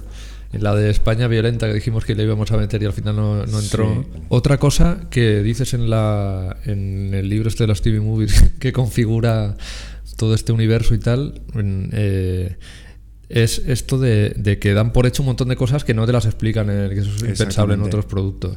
De repente tienes que, pues ella va con un niño a comer y se lo secuestran y en ningún momento te explican si es que ella, este hijo, con, vamos, si está casada, si no, si se soltera, si tiene al niño, o sea, bueno, eso da igual. Sí. De hecho hay momentos en, en otras que, que- que directamente se saltan cosas y, y te queda una sensación de, eh, como en las Sí. películas estas que han cortado un trozo y, Sí, sí. y no y, o te has perdido algo y quieres echar para atrás porque dices, eh, Es- he estado distraído, yo no me he enterado. Esto realmente es lo normal, esto pasa un montón y ahora mismo estaba teniendo, me ha venido a la mente porque esto que tú cuentas, eh, por ejemplo, en, yo creo que es una cosa no ya de las TV movies, sino de la misma narrativa televisiva americana, porque hay series, a ti no te ha pasado, recuerdo cuando veía la de Desperate House- Housewives, la de Mujeres Es que esa yo no la he visto. ¿No la has visto? Bueno, he visto Bueno, un seguro que un capítulo, montón de no gente me pues, era muy divertida la serie y viene mucho de la herencia esta de, de, de esta mo- modelo ¿no? de, de televisión. Pero es que allí el personaje de Lynette se llamaba, eh, la actriz esta que ahora la metieron en la cárcel. Bueno, no. Esta que es Felicity Huffman creo que se llama. Ah, claro, sí, sí. Eh, te iba a decir, la que hizo la Esta peli mujer esta. en la serie eh, tenían, no sé, nunca Pero que la sabía- metieron en la cárcel. No la han metido en la cárcel, sí, por... ¿A la por- actriz? Sí, a la actriz, porque menuda elementa es ella, que Hostia. falsificó, como tantísimas otras madres o padres, falsificó eh, lo- el- el- los informes académicos de sus hijos o hijas para Ah. que las aceptaran en no sé qué universidad, ¿no? importante. No sabía eso. Y bueno, ella fue a, a cumplir bueno, la pena, si hay imágenes de ella. Pues bueno, una- el tema es que en estas TV en- movie en sobre eso. Mujeres Desesperadas, esta familia era absurdo porque tenían unos gemelos. Tenían como varios niños, creo. Había unos gemelos. Entonces, los gemelos eran de quita y pon. Había temporadas que aparecían, había temporadas que no existían. Luego de repente aparecían y tenían 18 años y empezaban a dar los problemas que dan cuando tienes, ¿sabes? Y Sí. era todo Pero eso era, era o sea, estaba hecho conscientemente como para Es que parodiar no, ese es- tipo Pero de. esto es lo mismo, es lo mismo que pasa aquí en las TV movies. Es que consideran que si les viene bien para las tramas lo van a usar y si no, no lo van a usar. Y si te quieren colar de repente otra nueva trama y tal, lo van a hacer. Ya. No se van a preocupar de que previamente eh, esté justificado y todo esto, ¿no? Entonces, esto eh, viene de, de eso. Y bueno, ya que menciono Desperate Housewives, no hemos hablado aún de, de Aaron Spelling, Ah, que sí. es el gran magnate de la televisión americana, que, que en muchas de las pelis que comento aquí hizo millares más. En muchas. Esto, Tú te eh, pones a ver una peli y ya sale su y yo me, vi muchas, pero un montón, un Sí, montón sí. De, de películas y vamos, que flipé porque yo sabía que él tenía muchas, pero es que es apabullante la producción, él debió hacer, claro, muchísimo dinero con, con Yo esto. vi tres, que ahora mismo no te sé decir cuáles son seguidas, por YouTube y tal, porque era la única Sí. forma así de encontrarlas. Y, y en las tres que cogí aleatoriamente seguidas, salió, el- que además lo capturé, salió el nombre de. que tú también lo capturas aquí en la. El, Sí. Porque siempre pone producido por Aaron Spelling y tal. Sí. Y entonces ahí me lo pensé, digo, claro, es que Aaron Spelling, los que tenemos así cierta edad, nos viene. Nos viene por todo el tema de sensación de vivir y lo de Beverly, ¿sabes? Hills y tal. Y todo esto y Bueno, y Melrose sobre Place todo y tal. Dinastía. Bueno, y Dinastía antes. Y, y otras series. Pero claro, aquí te das cuenta el emporio que hizo este tío ya en los años 70, que fíjate, solo produciendo todas estas películas que eran el Sí. dinero que les daría las televisiones y tal, no sé qué, claro, así está, pues multimillonario ya. Multimillonario, claro. además es que. eh, estaba detrás de todo. Richard Matheson siempre lo decía, que es que él, por lo que él escribe, por sus guiones para TV movies, él cobraba una miseria. O sea, Claro. Pero eh, si tú escribías para cine, cuando él escribió para cine, y no solo. Más, más que Roger Corman, cuando trabajó tipo Tiburón 3 o algunas en las que, que eran ya modelo blockbuster, que ganaba como lo que podía con 20 TV movies, ¿sabes? El de- Claro. Quiero decir que las TV movies realmente pueden ser muy vistosas, aunque les veas todo el rato ahí el, el trucaje o, el, o lo barato de, de- de la decoración y tal, pero Es que luego yo, la- las, las, condiciones de rodaje y todo eran brutales. Es que eso era imposible. Era. eh, la- el canal ABC subcontrataba, pues, ¿sabes? A, a otra productora para que les decía: queremos una, una película. eh, ¿En interiores o en, en, este- interiores en el que de- salga fulano y tal y el tema es este búscate la vida se va a emitir dentro de un mes ¿sabes? Mm. Es que era así yo he leído eh, casos de, de películas que es que era realmente eran unas condiciones que no eran para todo el mundo ¿sabes? entonces Mm. ellos tenían que encontrar a gente muy solvente Claro. que pudiera Que filmar igual la película escribiendo eh, de esto que escribes a la vez que casi está rodando y que se improvisan cosas para, ¿no? Con el Sí. guionista detrás para decir, no, mira, aquí Pues mira, esta de Secret Murder, por ejemplo, estoy seguro de que la rodaron un poco así, como sobre la marcha, que tampoco tenían el, el guion hecho siquiera. Pero en otras sí se nota que... Hostia, aquí es que me, recuerdo esos momentos en que ella corre detrás de no sé qué, se mete no sé dónde, vuelve a salir, pasa por unas vías, pasa por un... Y dices, pero ¿cuándo se va a acabar esto? Se mete en otro sitio. y- Sí. Y así como 20 minutos dices, pero bueno, no le meten aquí ni un diálogo ni nada, es que venga a la carrera allí. Es, es- ya te digo, es, que esa loca, para mí ¿eh? es casi cine... Sí, es muy radical cine- eso. cine, Cine de arte y ensayo. cine experimental. Sí. Bueno, y la peli te fijaste que también lo comento, eh, toda esta fijación que tiene con el rojo. Sí, todo el rato. Es que la es mu- mujer que cae al principio va vestida de Va rojo. vestida de rojo. El título de crédito aparece y aparece como un, un punto luminoso que se hace grande de color rojo. Y luego hay un montón de planos de. Pues el unas- restaurante donde come con el niño que Exacto. se lo secuestran, eso es todo rojo. Todo, Todo, rojo. todo, La el moqueta. niño tiene unas cerecitas en el helado, ¿sabes? Sí. Hay un plano de esas cerecitas. Y entonces, a mí esto me encantaba porque dices, es una cosa apresuradísima y que es, vale, vamos a contar esta TV movie que va de esta mujer que ve el crimen este y luego tal. Pero, sin embargo, luego tienen. Hmm. ¿Cómo se les ocurre dedicar esa atención a.? Pues por lo que tú dices posiblemente, porque son muy profesionales Sí. y enseguida los técnicos y todos los que trabajan ven ven ahí, ¿no? Pues tienen ya eso como... Claro, y, o la sea, lo hacen que improvisado. Esto hazlo así que, sí. ¿no? Pero que, que al final eh, es, es curioso o muy bonito para mí ver cómo detalles así tontos, ¿sabes? Al final acaban siendo... Para mí la peli es que todo ese juego de color rojo es que le da un plus total. Sí, O sea, a mí lo que me- esto lo capturas muy bien además en el libro que lo estoy viendo, lo del rojo todo el rato. Mira el semáforo, El coche... el coche, la el ah, la, la la habitación también. Mm, Porque luego hay un crimen, ¿no? En una habitación. La habitación que es, claro, que es la, la habitación de la... Cuando van los policías a investigar, la mujer esta que han tirado a los vías, ¿quién es? Que se ve toda la, Sí. la habitación de ella todo en rojo, el teléfono, todo, sí, sí. El coche de ella. Mm. Yo iba a decir, no me acuerdo qué te iba a decir. Ah, de lo de Aaron Spelling. ¿Es el productor también de Los Ángeles de Charlie? Sí. Claro, es que, sí. fíjate, es que forrado hasta arriba. Es que todos los éxitos del, A de ver, los eh, 70 Aaron- son de sí, él. Aaron Spelling era judío. Madre mía, y pues- no quiero que esto suene antisemita, pero los judíos realmente sabían muy bien cómo eh, hacer que mil dólares pareciera que fueran diez Bueno, mil. Hollywood es así. 60.000. La historia de Hollywood es esa. Y el secreto de Aaron Spelling es mucho eso, ese glamour que él vendía desde sus productos. Y claro, tú, sobre todo aquí, estamos en la España primeros 80 o eso, que es todo bastante gris aún, Hmm. y tú ves esto y alucinas. You know what's poppin'? New Incredible! The bubble gum that pops in your mouth. Where's the bubble? That comes later. When you put it in your mouth, it starts to pop. Those tiny little pieces go flippity flop. It's popping and flippity flopping. Mmm, and a great bubblegum flavor. So where's the bubble? I can pop it without the bubble. New Incredibubble Popping Bubblegum. It pops inside your mouth. Pues otra otra cosa, sí, por, mira, hemos hablado de lo de la soledad en la gran ciudad, el, el miedo este que tienen todo el rato las mujeres de las TV movies al hombre, Sí, al hombre, al macho reproductor este que les traiciona y tal, sí. la, la, la infidelidad y todo esto. Y luego también la, la insatisfacción sexual, ¿no? Y toda la, todo lo que tiene que ver con la... Pues eh, todas esas historias dentro del matrimonio, de no estar a la altura, de que eso también se da en los hombres, por otro lado, en la parte En este, en este sentido hay una... Me encanta el capítulo de... dedicado a un clásico de cine de terror, eh, ya no de TV movies porque ha trascendido. De hecho, eh, Guillermo del Toro produjo un remake que es la de Don't Be Afraid Sí. of the Dark, que es un telefilm de estos que han trascendido su, su momento, pero de largo, vaya. Del año 73, con el protagonizado por Kim Darby, que era una actriz que está un poco de moda en esa época.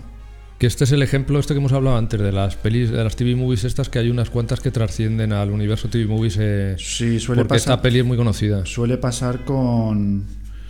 Eso ya te digo, con, eh, con películas de terror, porque, claro, el terror es como muy el género más popular y aparte luego en, la, en el mercado videográfico estas pelis, vamos, se funcionaban.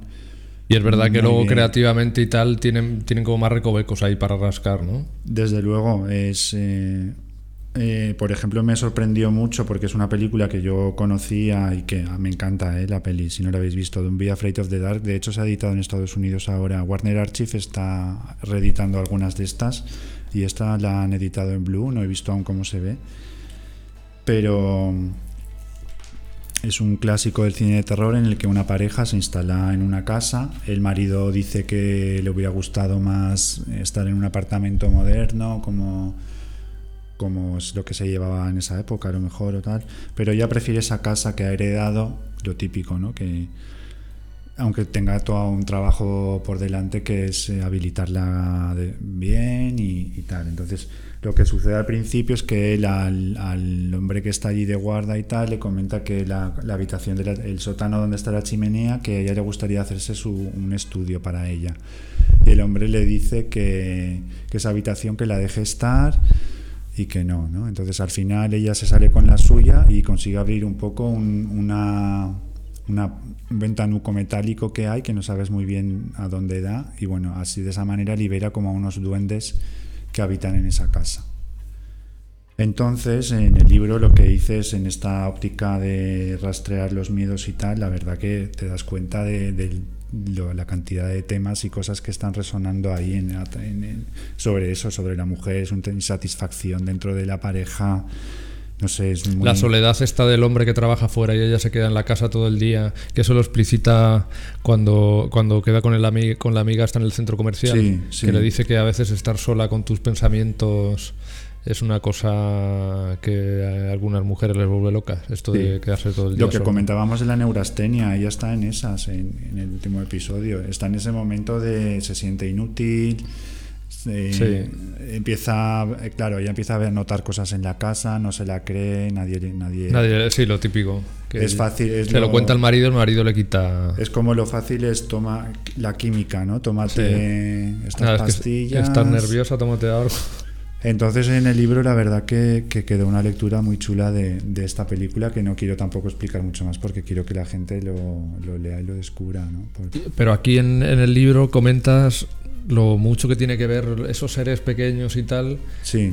con, con la peli esta mítica tri- Trilogy of Terror de... Sí, sí.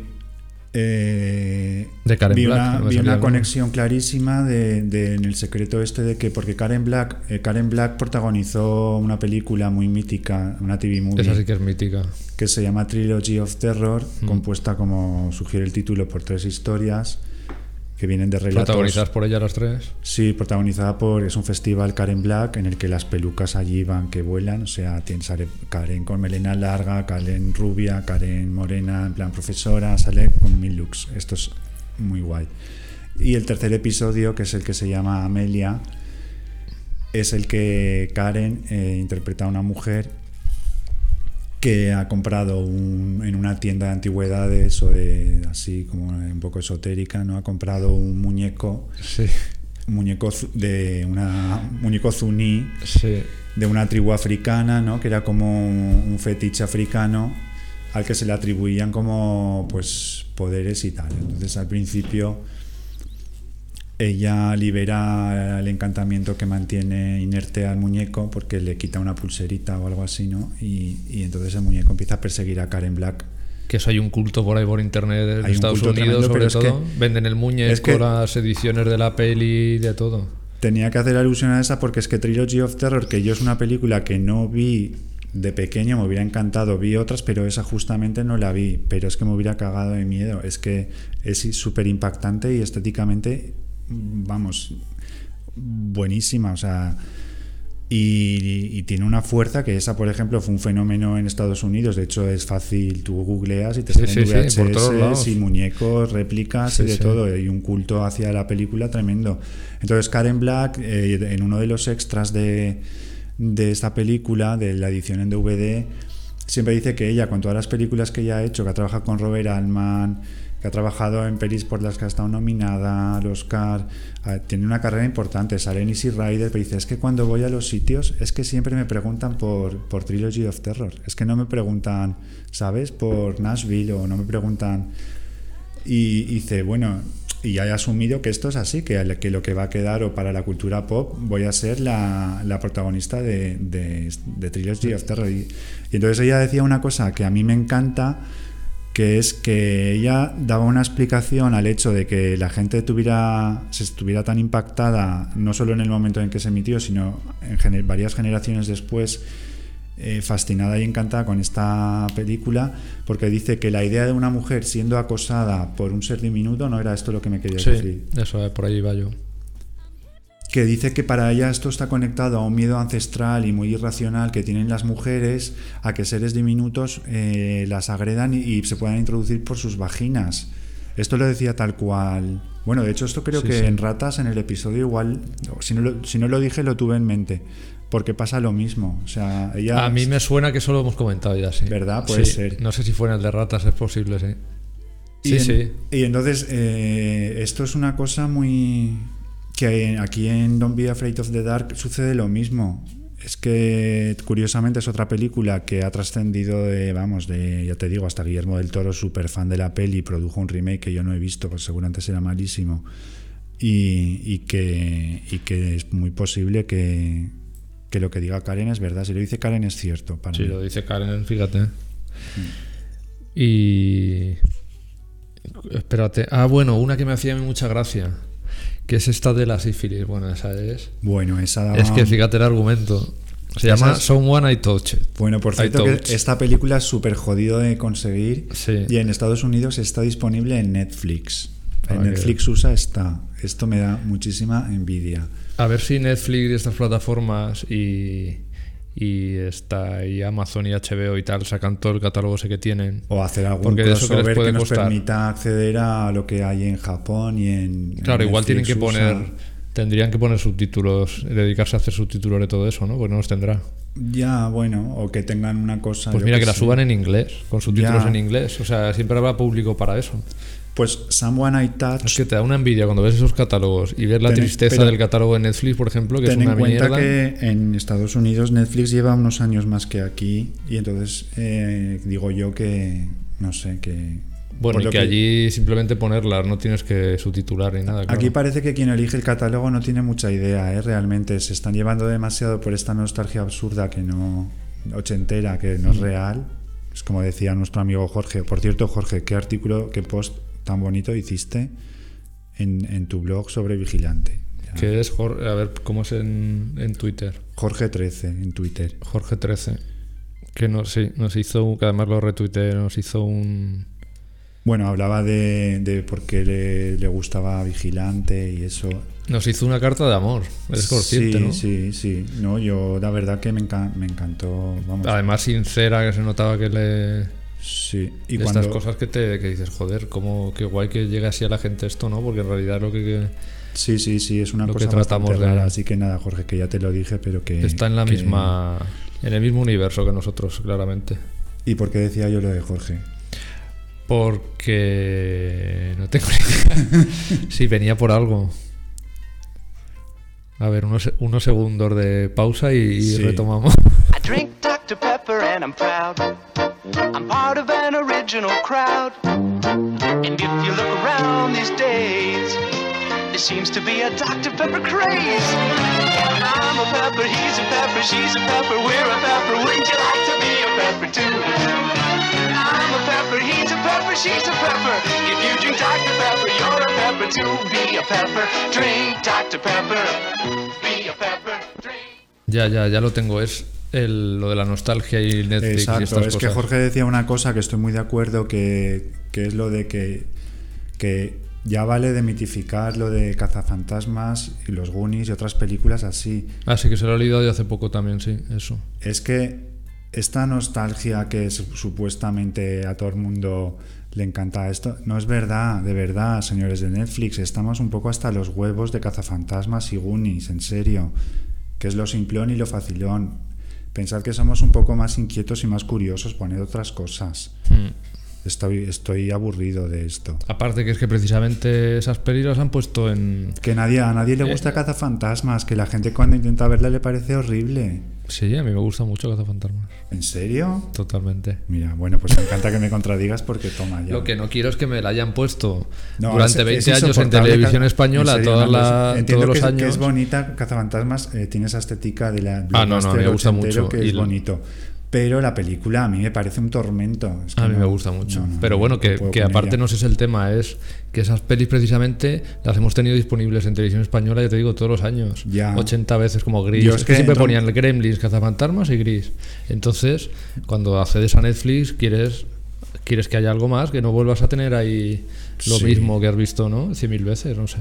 Ya, pues ¿Te eso. yo no? Yo es que entro en Netflix para ver si tienen algún true crime que me pueda interesar, porque es lo único que yo veo en Netflix y al final siempre me sale como que veo toda esta onda, ¿no? De películas. Entonces digo, "Pf, qué rollo. Un rollo. Aparte, de, de verdad, es que a los, a los chavalitos de ahora es que eso no les interesa tampoco. O diversificate un poco, ¿sabes? Mm. En fin, esta crítica a Netflix era necesaria. Oye, pues la que te decía, la de Someone I, Someone I Touch. I touch. I Touch. Alguien a quien toque. Que esta peli es muy. El argumento ya solo yo me descojonaba cuando leía tu. Sí. tu el repaso que le haces a la peli y tal. Claro, esto es porque, como- sí. porque aparte que lo haces así con mucho humor, así este humor que tienes tú cuando escribes. Sin que intentar es, ser gracioso, porque si intentas ser gracioso no funciona. es que es muy loco el argumento y todo. Las pelis estas, eh, como montarlas ya resulta gracioso, no hace falta que tú intentes ser gracioso. Y, y claro, eh, lo que decía antes de los títulos, alguien a quien toque es el título, ¿no? es un título increíble. Mira, mi marido se acostó con una extraña y le contagió la sífilis. Después vino a casa y me puso sus sucias manos encima. Me hizo el amor y me contagió a mí. Esta, esta es la idea y este es el miedo que, que había de, eh, en plan, eh, tener en cuenta que después de la liberación sexual, de la crisis de todo que hubo en los 60, en los años 70, esto estaba muy presente, ¿no? Y eso que has contado es, es el miedo ese a- de una mujer a que, quién sabe, ¿no? Si mi marido va por ahí, se acuesta con cualquier fulana por ahí y luego me, me va... Me pega bueno, algo. Entonces la peli... La peli es eso, ¿no? Básicamente, yo esta no la he visto. Sí, pero te digo, es como. Tiene un montón de giros. No. Ah, bueno, sí, eso lo cuentas, pero, Pero bueno, no, no, no, vamos no a... lo desveles, No, deja no, que, no, que eso quien, que lo lea. quien lo lea, que, es lo muy guay. descubra. Es que es muy guay, es muy sí. guay. Es, es- la peli está de verdad que. Oye, esta actriz de la peli no es la que ya es talludita, que se supone que, que no, ¿no hay un momento que se queda embarazada o algo así. Claro, es que la película. Y el- tiene el 50 tra- años. Tiene 50 años, pero además miré qué edad tenía eh, la actriz en la época cuando rodó la peli, tenía 50 años. Entonces, claro, son estas cosas que te hacen pasar por normales. Esta eh, actriz no es la que hace de- en el jueguecito Frankenstein de la Sí, Frau Brucher sí, esta. Es sí. que yo, claro, me hace mucha no- gracia no, cara. recuerdo ahora el nombre, se me. Lo relaciono con eso. Se me ha ido. Es una actriz estupenda. Bueno, pues esta peli es muy loca. Yo no la he visto, pero vamos, las cosas que cuentas, yo quiero verla. Ya. Pues sí, eso. el- las enfermedades venéreas, por ejemplo, es que mm, eh, eran muy de la muy de la época también, ¿no? De quiero decir ese miedo hacia toda esa promiscuidad que había traído la liberación sexual, cómo nos iba a afectar y cómo iba a afectar al matrimonio. Bueno, no sé si nos hemos dejado alguna de este apartado. Creo que sí, la de Snatched. Pero no hace falta que las comentemos. Pero no, yo creo que no. vamos a pasar a, a los, a los terrores masculinos. Sí. Pues mira, empiezas con, con la, con la que ya hemos hablado de ella, la del, la del actor este que se queda ciego, Sí. del 71. Y continúas eh, con una que se llama Killdozer. Esta no la he visto yo. Killdozer. Killdozer es una película que fíjate que tiene un argumento eh, que dices, ¿en serio han hecho una película con ese argumento? Que es unos hombres que están trabajando en una isla en la costa, creo que es africana, eh, están allí trabajando porque van a hacer como algún complejo de apartamentos o un hotel o algo así, y entonces están ellos solos en ese islote o, eh, con la maquinaria pesada que ellos manejan. Y entonces al principio de la película vemos cómo un meteorito cae ahí en la isla, ellos están durmiendo y no se dan cuenta. Y cae un meteorito y este meteorito eh, transmite una carga energética a la pala excavadora, que es el Killdozer. Se- bueno, se llama Bulldozer, pero en el título le cambian a Killdozer porque esta carga magnética eh, lo que hace es que convierte a esa máquina, le da vida propia y entonces va a empezar a perseguir a estos hombres por toda la O isla. sea, esto es lo de la rebelión de las máquinas. Sí. De Es que King también hay una corriente de ficciones, eh, tanto en literatura como en cine, que, que trataban esto de... Los miedos a la tecnología, ¿no? Los miedos a la tecnología. A que nos Eh, superara Yo mismo lo siento porque con todos los años que yo he llevado coche o he conducido, a mí muchas veces es que yo mo- conduzco el coche, pero yo no lo comprendo, yo no sé cómo, ¿sabes? Yo no sé nada, yo abro el capó, yo no entiendo nada. Como que te lleva a ti el coche. A mí me da mucho miedo esto del miedo a la tecnología cuando grabamos. Cada vez que grabamos Ah, pues tengo sí, miedo a la sí, tecnología. a mí también me ha pasado, sí, me pasa, sí. Y entonces eh, esta máquina, claro, se, se- les ataca, les se revela. Claro, esto es muy alucinante. De hecho, vi el, el Killdozer este el- viene de un relato de un autor de ciencia ficción que es bastante valorado, es Theodore Sturgeon, se llama, lo pronuncio así mal, Mm. pero de coetáneo de Charles Mathison y de otros tantos que... Y es un relato que imagino que, que será bastante similar. Pero claro, ¿cómo se te ocurre hacer una película? ¿No? A mí me parece bastante alucinante, eh, bueno, lo de Killdozer, porque al final la película es eso, es este grupo de seis hombres, son todos hombres, y con esta pala excavadora que va moviéndose por ahí persiguiéndolos, ¿no? Sí, en realidad son argumentos que, que los tratan aquí en las TV movies, pero claro, con tanta variedad, al final Es son argumentos final, también de, del lo bonito, cine. claro, lo bonito es que eh, es que son eh, también esto es como un apostar por la imaginación de, oye, ¿y si la vida para la excavadora de repente tiene vida propia? ¿Cómo? Da igual, pues cae un meteorito. Claro. Pero esto es una cosa que también hoy día se está perdiendo. Estamos como, como queriendo ser tan, que sea todo tan serio y todo tan, no sé, como tan, no sé cómo decir, que, que esta historia hoy mismo no la criba o si la hicieran la harían eh, estas que hacen las pelis digitales de Sarnado, cosas así, Mm. más que cine comercial de verdad. Y bueno, es una película muy divertida y que tiene también una idea que se repite en toda la parte de terrores masculinos, que es como el hombre es hombre, pero es niño sobre todo, ¿no? Entonces a- al final se ve cómo eh, estos miedos eh, son más propios de este niño que juega en su casa con camioncitos y, y esto que del hombre adulto. Y luego la relación del hombre con la, la relación con, con la máquina, ¿no? Como con el hombre con el coche. Sí, de hecho aquí en Vigilante a mí me gustaría que algún día hiciéramos algo sobre eso, lo de Michael Crichton que hemos hablado a veces, de toda ese- Sí. esa relación entre esa paranoia hacia lo moderno que es la tecnología, ¿no? Y. Que también en violaciones mecánicas lo, lo tratamos sí, así un poco, sí, ¿no? sí, realmente es que American Nightmares es muy vigilante.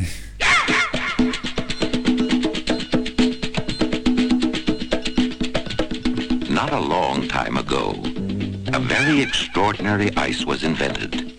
It was cold and cherry and very magical because when you poured water on it, it fizzed and grew into a soft drink so thick and cold you had to eat it with a spoon. And like nothing the world has ever known before, when you ate it, wild and wonderful things ran up and down, in and out, and all over inside you. And that's why today, in honor of that very extraordinary experience, we call this soft drink You Eat with a Spoon. Chills and thrills.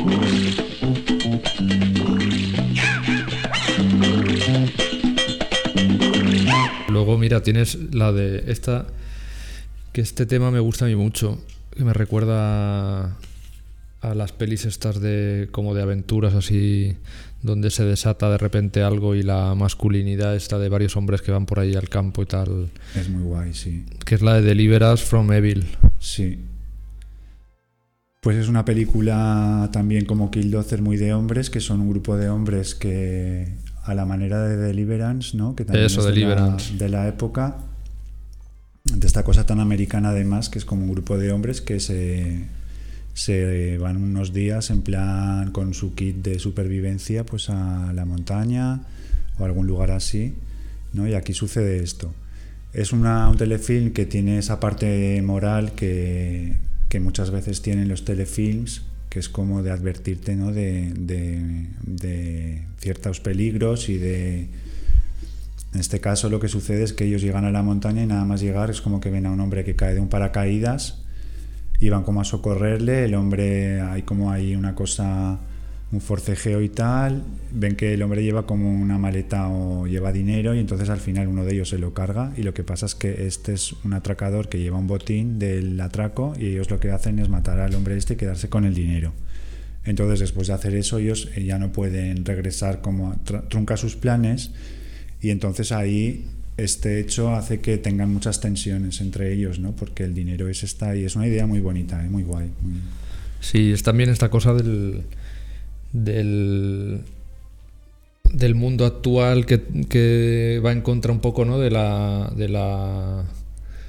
pues del, del instinto del hombre de supervivencia, todo esto como se nos ha ido quitando de en medio. Sí. Y eso de volver a la naturaleza, ¿no? De, de de que el hombre sea el que tenga que buscar por sus propios medios la, el sustento, tal, toda esa cosa también, ¿no? Está ahí. Eh, está todo, además, todo bastante bien. eh, o sea, que es una película que, además de que es muy entretenida, aparecen actores conocidos como George Kennedy, que está estupendo.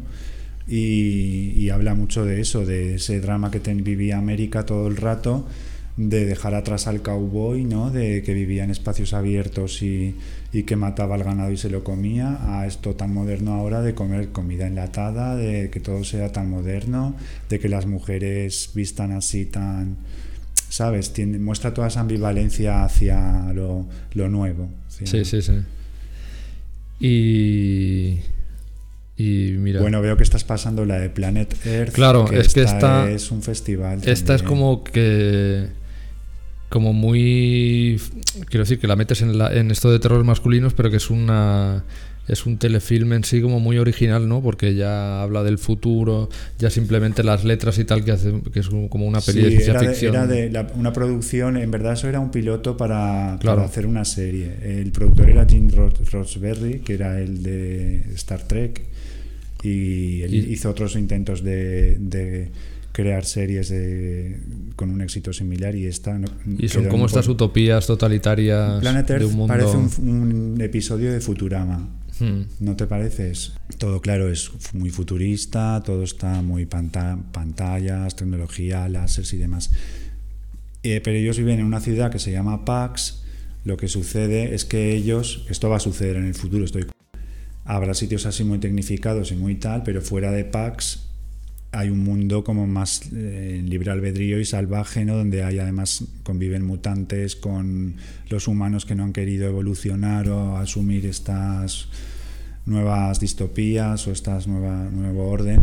Y entonces eh, se implica en una misión este hombre que ha despertado no con otro grupo y entonces van a visitar eh, un poblado y lo que se encuentran es que es un poblado donde la mujer ha sometido al hombre Ah, o sea que es un poblado. Yo pensaba que era como que toda la civilización se había No, convertido en eso. No, no es toda la civilización, porque claro, piensa sea que esto ahí cada- es un poco a la manera de Star Trek, donde visitaban diferentes Sí. civilizaciones o planetas, aquí era Y similar. cada uno ha adoptado una Entonces cosa. lo que claro. sucedía en esta es que visitan este poblado porque tienen que rescatar a uno de sus miembros o algo y entonces allí lo que se encuentran es este matriarcado divertidísimo donde la mujer está ahí, tiene a los hombres esclavizados, eh, hay, bueno, en las capturas se ve todo esto. Sí.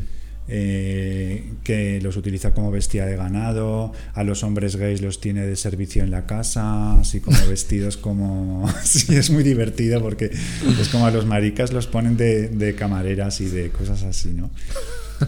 Y, y es muy divertido luego el... Y también me, me lo pasé muy bien haciendo la esta lectura, ¿no? De, Y les pegan y tal, ¿no? O sea, les tratan les- como la les- mierda. Eso es horrible, la verdad, porque les, es- para ser una TV movie es bastante heavy. Les, los azotan. Tiene un montón de imágenes bueno, los llevan al mercado, los compran, los venden, ¿sabes? Sí, sí, como ganado.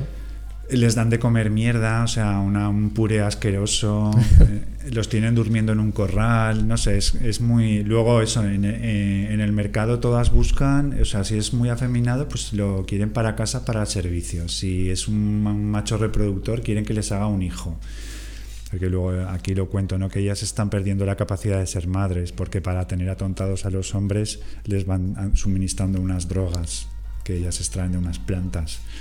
Y, luego hablas de este miedo masculino de que la mujer sea un poco la que lleve las riendas, entonces el hombre pierda esa satisfacción sexual a partir de la dominación un poco en vez de Claro. porque aquí se invierten los roles Es- y eso provoca en los hombres una frustración y una ¿no? Claro, esto a mí me gustó mucho porque eh, te das cuenta de que sí, todo es horrible, que la mujer eh, ahora nos tenga a nosotros como de eso, de esclavos y no sé qué, pero al fin y al cabo eso no es más que una inversión de lo que el hombre ha hecho con la mujer.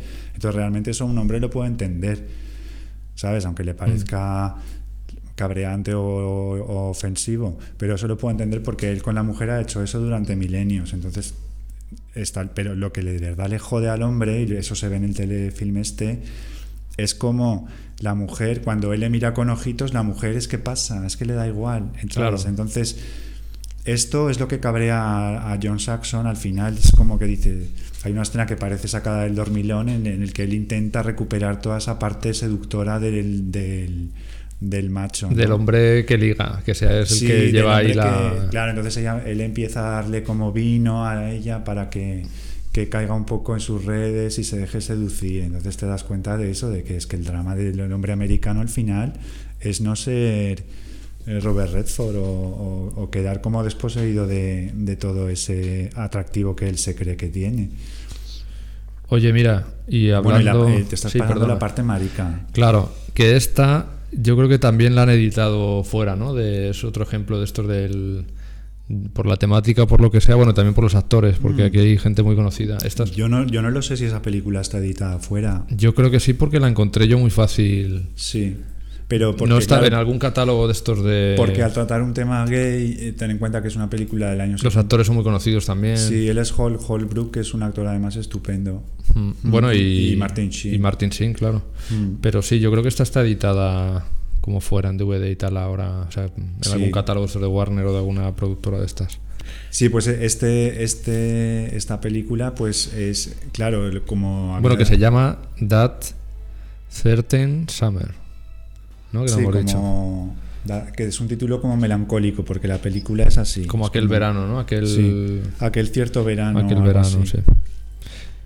Entonces esto cuenta un caso que también eh, sería bastante típico, asustaba Basado en mucho a la reales. gente, seguro, en el que se cuenta como un matrimonio divorciado que comparten la custodia del hijo. El hijo acude a visitar al padre y que es este hombre que es Hall Holbrook, Que es un hombre de éxito, es como el arquitecto, americano medio ya de un casoplón. maduro, pero que sigue siendo atractivo, Mm. que además eh, tiene mucho éxito en los negocios, que trabaja como ingeniero o algo así el de la construcción. Sí, sí, sí. Quiero decir que es un hombre de éxito con un estatus eh, importante. Entonces, el chaval cuando llega a visitarle, bueno, tú lo has visto. Sí, sí, sí. eh, lo que se encuentra es como que su padre está todo el rato. Le presenta a un amigo, ¿te importa que se quede mi amigo tal a cenar y tal? Y el niño ve cosas Sí. como muy íntimas entre los dos que al principio no comprende, hasta que al final... Claro, el niño pone caras de, pero ¿y este quién es? ¿Y por qué esta velada parece que sea una velada familiar? Se siente Si celoso este porque, claro, él quiere compartir el fin de semana con el padre que nunca le ve y tal. El otro es Martin Sheen, es Martin Sheen, bastante joven. juvenil, Mm.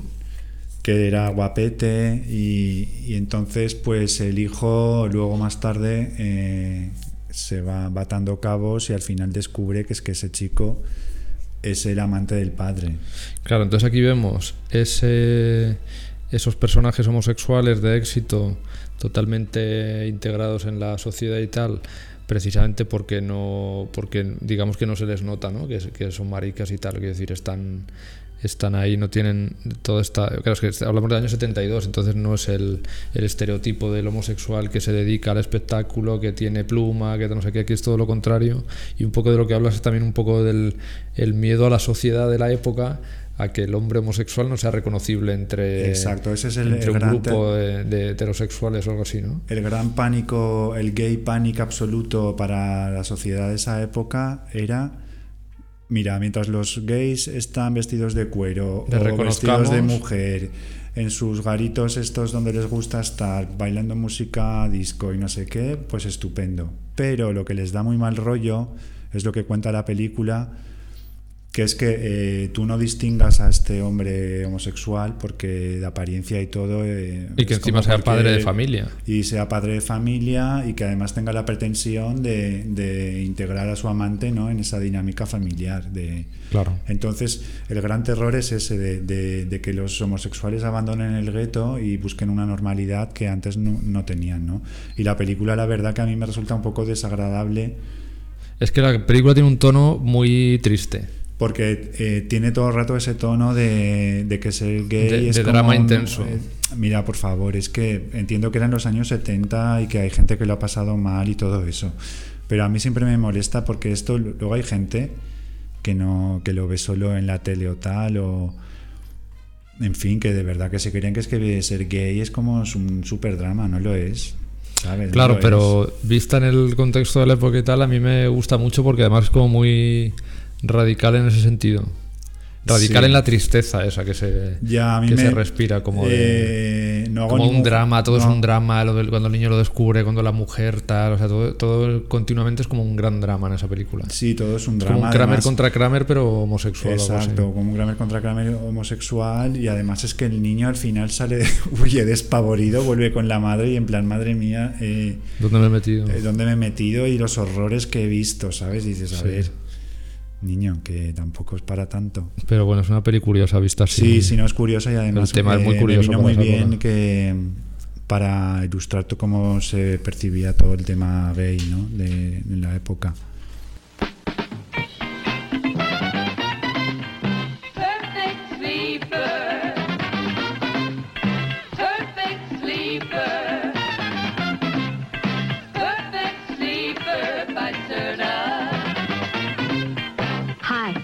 Joey Heatherton.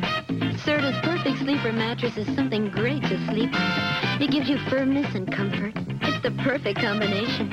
You'll love it. Now,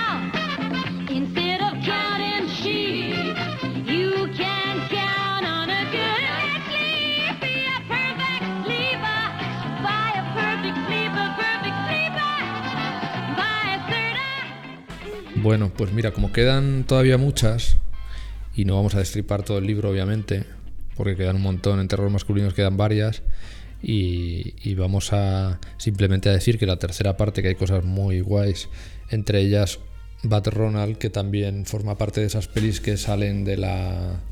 de la. del- de la. o sea, que, que se. ¿Cómo decirlo? Que están trascienden un poco al universo TV Movies, que es una película con mucho reconocimiento y tal, porque la verdad es que es una historia muy, muy guay. Bad, sí. ¿No? La de Barron. la Bad de Ronald Barron. es que le pasa como a Trilogy of Terror, ha generado, también la ha editado Warner Archive hace poco. Con mucho ha- culto, ¿no? Y ha generado un culto, bueno, de hecho hay una banda indie de los 90, creo, anterior, que se llama Bad Ronald.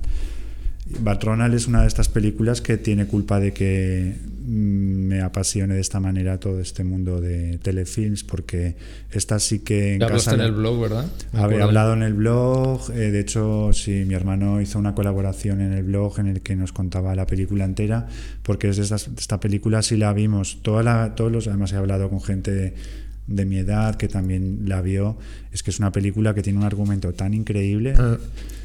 Bueno, lo resumo un poquito porque si alguien no la conoce y quiere verla, pues es muy guay. Es una familia, bueno, es eh, una historia. Bad Ronald es un chico así, el típico chico impopular de, del barrio, del instituto, así moreno, con gafas, con este aspecto nerd. Y, Nerd, y que, total. y que vive en un mundo muy cerrado en el que solo, prácticamente solo se relaciona, se relaciona con la madre. Eh, tienen como él es impopular, eso, pues celebran el cumpleaños de él como ellos dos solos. Es como muy diferente a esta imagen de, de, de americana de institutos y demás, donde la gente se lo pasa muy bien y todo esto, ¿no? No, lo que sucede es que eh, Ronald es un chico impopular y un día, pues al salir del, del instituto, pues hay una niña que tal, que, que le empieza a tomar el pelo y le empieza a fastidiar y entonces él eh, se, le- se vuelve hacia ella y total, lo que hace es eh, darle un empujón y la tira al suelo y ella se golpea la cabeza contra el bordillo y muere. Entonces, Ronald acude a casa, le cuenta a la madre que ha sucedido esto, que ha tenido una pelea y que ha matado a la vecina rubia esta, ¿no? Entonces la madre idea un plan para que Ronald simule que ha huido y lo que hacen es construir eh, un falso tabique y hacer que Ronald viva dentro de la casa con, e- con ella. Entonces la policía va, eh, el- la madre le enseña una... Pues sí, mm, bueno, en fin.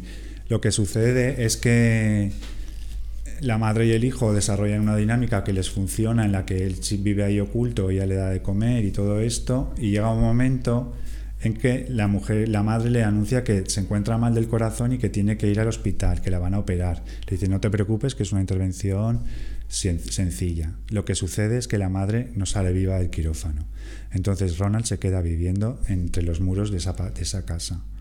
Y, lo, y no no cuentes más, porque lo bonito es lo que viene después. Claro. En plan metafórico y literal, de todas las formas, esa peli es importante. O sea, es- sí, además es que quiero que la gente, si no la ha visto, que la pueda ver y, y ver cómo por dónde va y todo. Claro, es una, porque nove- lo- es una pa- bueno, que es una peli que conviene conocer, sea TV movie, no TV Lo movie. guay o es lo que pasa después y como eso, eh, eh, en plan metafórico, te está hablando Sí. de un montón de, de cosas, ¿no? De la América de esa época y de la... Un montón de, un montón de temas, además es de muy, muy, sí. Y aparte es que es un argumento muy...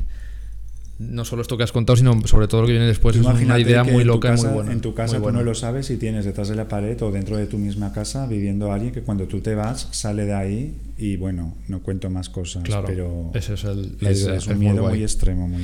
Entonces, eh, nada, simplemente, como no vamos a hablar más porque quedan un montón de comentarios y, joder, la gente tiene que leer el libro Sí, y, sí, sí. y comprarlo porque, porque es lo guay, pues simplemente que en la tercera parte hablar de esto de contra los elementos, que son estas parejas que ya están asentadas y que y todos estos miedos. Sí, eh, son, sí, son esas películas que buscan la identificación más hacia eh, la pareja. la pareja. sí, no- Entonces no- puede venir de por, por mil cosas, por catástrofes, por por eh, también hay una como de por crisis sociedades económicas, eh, sí, sí que, que derive la política en algo dictatorial y eso les provoque una serie, bueno, por un montón de cosas. Y, y nada, pues eso. Bueno, aquí también hay una de parte dedicada a los niños malignos, que Sí. es muy guay también. Ah, todo esto también de- muy de moda en la época de los delincuentes juveniles, como Sí. eso acosan a la familia y tal, bueno, muchos temas. Y ahí metes también Barronal, Sí. que además le haces unas capturas muy guay y, y le dedicas bastante. Hmm. Bastante. Y, y luego, pues, pues no sé si decir algo más ya y dejarlo así, porque hemos hablado muchísimo. Eh, es que a mí que siempre digo que me gusta mucho el misterio, creo que hay que dejar misterio, ¿no? no ya con lo que hemos hablado, yo creo que la gente se puede hacer una idea de por dónde va el libro, ¿no? Y Vale, bueno, pues- si ya quiere, pues Te, te iba a preguntar una cosa que es. eh, cuando hiciste la, la presentación del anterior libro. Bueno, te iba a preguntar si ibas a hacer presentación de este libro, porque cu- cuando hiciste la, la anterior del libro de Richard Matheson y tal, hiciste una presentación muy guay porque te lo, te lo presentó Jordi Costa, mm, estuvo muy bien. que estuvo súper majo y tal, y, y hablasteis un montón de, de Richard Matheson y del libro y tal, y te iba a preguntar si ibas a hacer, si tienes algo previsto para este. Pues la verdad es que no es que no es que quieras que debo hacerla, porque además, bueno, ahora que estoy viviendo en Madrid tengo que aprovechar y, la de Richard Matheson, como dices, estuvo Jordi, fue estupenda, me, me lo pasé muy bien y, muy, creo que es una manera de, de, además de visibilizar el libro y sí, claro que lo voy a hacer. Todavía no sé no sé dónde ni quién lo hará. Pero sí, sí, lo voy a hacer pronto. Bueno, Espero pues que lo pues eso, a principios de año, ¿no? Que se pueda ya decir dónde va a ser y todo. Guay. Pues es que ya hemos hablado mucho. Yo el tema estético ya sabes que me, me flipa, pero bueno, ya como al principio hemos hablado mucho de eso. Eh, Sí, pues. no sé, ¿qué te parece? Pues. Yo creo que me he quedado con la sensación de que hemos dicho casi todo, ¿no? De, o sea, lo que yo tenía en mente. Y eso, Hombre, bueno, queda- creo que justo lo, lo que no hemos dicho es cómo comprar el libro. De momento está a la venta en la tienda Big Cartel de Cinefilia Pop. Entonces eh, podéis cinefiliapop.bigcartel o googleáis y os sale. Y si no, en tu, Y próximamente lo voy a ir dejando en tiendas. pues, en tu dice- Instagram también pones el enlace. En, Sí, la, en, en el, el, inst- en el Instagram de Cinefilia Pop. en el Instagram de Vigilante también lo pondrás. Sí.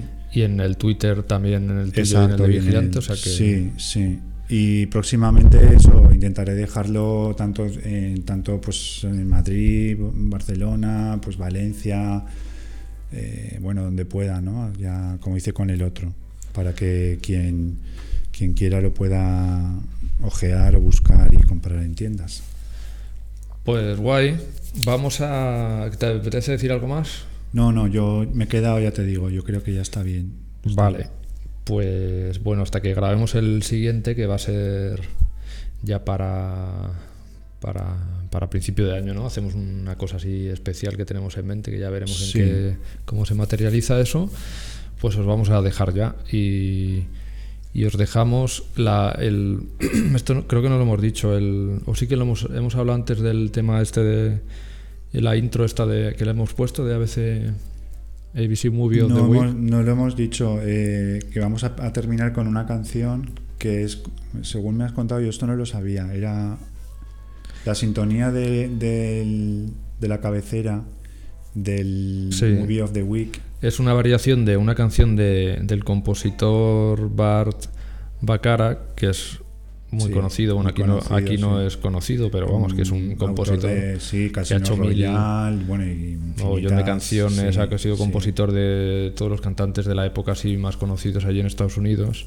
La canción se llama Nicky, que es la que vamos a escuchar, y a partir de esa canción se hizo la, la intro, está tan bonita, así que os dejamos con la canción. Nos vamos eh, y nos vemos pronto, amigos. Y muchas gracias a todos los que. Ah, otra cosa que simplemente decir que nos, nos gusta mucho cuando comentáis el que habéis visto, sobre todo para saber que tenemos ese feedback con los oyentes y tal, que cuando nos comentáis cosas que, que habéis escuchado el, el podcast y que nos deis likes siempre que podáis. Porque Ahí- ahí hay que venderse, sí, somos sí, muy sí. desastre con estas cosas y nos hace mucha ilusión y es la forma de, de dar un poco de, de vidilla a todo esto, que lo hacemos encantados porque nos encanta. Y ya está, y os dejamos con la canción esta, Juan. Vale, ¿Qué te pues parece? es una canción preciosa además, o sea, el broche perfecto. Pues venga, nos vemos muy pronto, amigos. Chao.